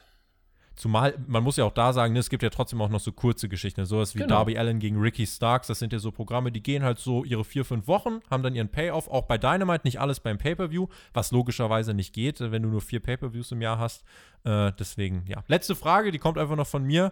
Äh, die perfekte Anzahl von Pay-Per-Views, die bei mir bei sechs liegt. Alex, was würdest du sagen? Fährt AEW gut mit den vier oder äh, beziehungsweise mit den vier plus die Specials, die man zwischendurch macht? Oder sagst du auch, man könnte es ein bisschen hochsetzen? Oder jeden Monat? Ich sage fünf. Ich bin ein 90er-Jahre-Kind und fand das ja. damals toll. WWF, die großen vier Pay-Per-Views. Dann kam noch der King of the Ring dazu. Für ein paar Jahre hatten wir fünf Pay-Per-Views. Das finde ich genau richtig.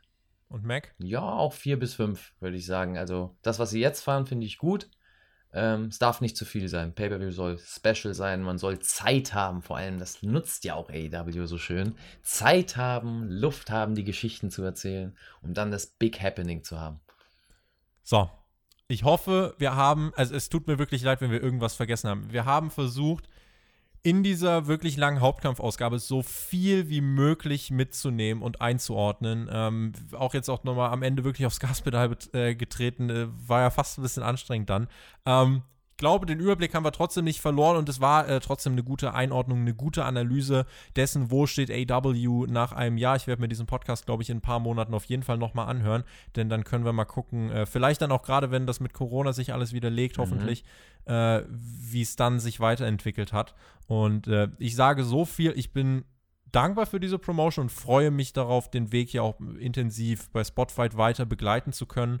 Und äh, diese Promotion hat äh, bei mir sehr viel Leben wieder zurückgebracht in eine äh, etwas, ja, grau gewordene Wrestling-Welt. Und dafür, äh, ja, darüber freue ich mich sehr. Damit, ich gebe jetzt die Schlussworte erst an den Mac, dann an den Alex.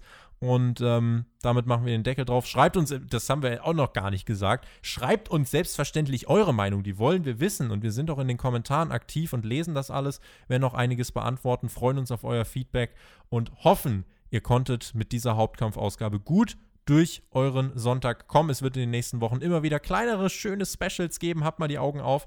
Äh, wir versuchen euch da so ein bisschen zu überraschen, denn uns gibt es jetzt auch ein Jahr. Dafür wollen wir uns bedanken mit ein paar Kleinigkeiten. Und in diesem Sinne, vielen lieben Dank fürs Zuhören. Ich lege mich jetzt in die Badewanne, wünsche euch eine gute Nacht, weil wir haben jetzt schon Nacht. Und äh, vielen lieben Dank fürs Zuhören. In diesem Sinne, macht's gut. Mac und Alex schicken euch in die Nacht. Oder in den Sonntag. Auf Wiedersehen. Oh, Genießt ja. Wrestling. Tschüss. Vielen lieben Dank fürs Zuhören, auch vielen lieben Dank für den Talk. Es war wieder sehr geil, mit euch über AEW talken zu dürfen, also im öffentlichen Rahmen. Und ähm, ja, ich hoffe, ihr Zuhörer konntet alles nachvollziehen. Wenn nicht, haut das auch gerne mal in die Kommentare, wenn ihr da nochmal ein bisschen ausführlichere ja, Aussagen zu haben wollt. Scheut euch da nicht, uns auch anzuschreiben. Ansonsten übergebe ich jetzt mal an den TJ. Ich bin raus. Vielen lieben Dank fürs Zuhören. Und schaut auch mal gerne bei mir vorbei in der Duddle Connection. Da können wir auch mal schnacken übers Wrestling. Ihr wisst ja, wie das ist. Schätzelein, ich bin weg. Tschüssi. Ja, ich möchte euch danken und meinen Respekt aussprechen für eure Zähigkeit, wenn ihr diesen Podcast jetzt bis zum Ende euch gegeben habt. Falls er euch gefallen hat, dann seid doch bitte so nett und drückt jetzt auf den Like-Button. Das hilft uns mehr, als ihr glaubt. Und ja, auf das nächste Jahr. AEW Dynamite. Oh yeah.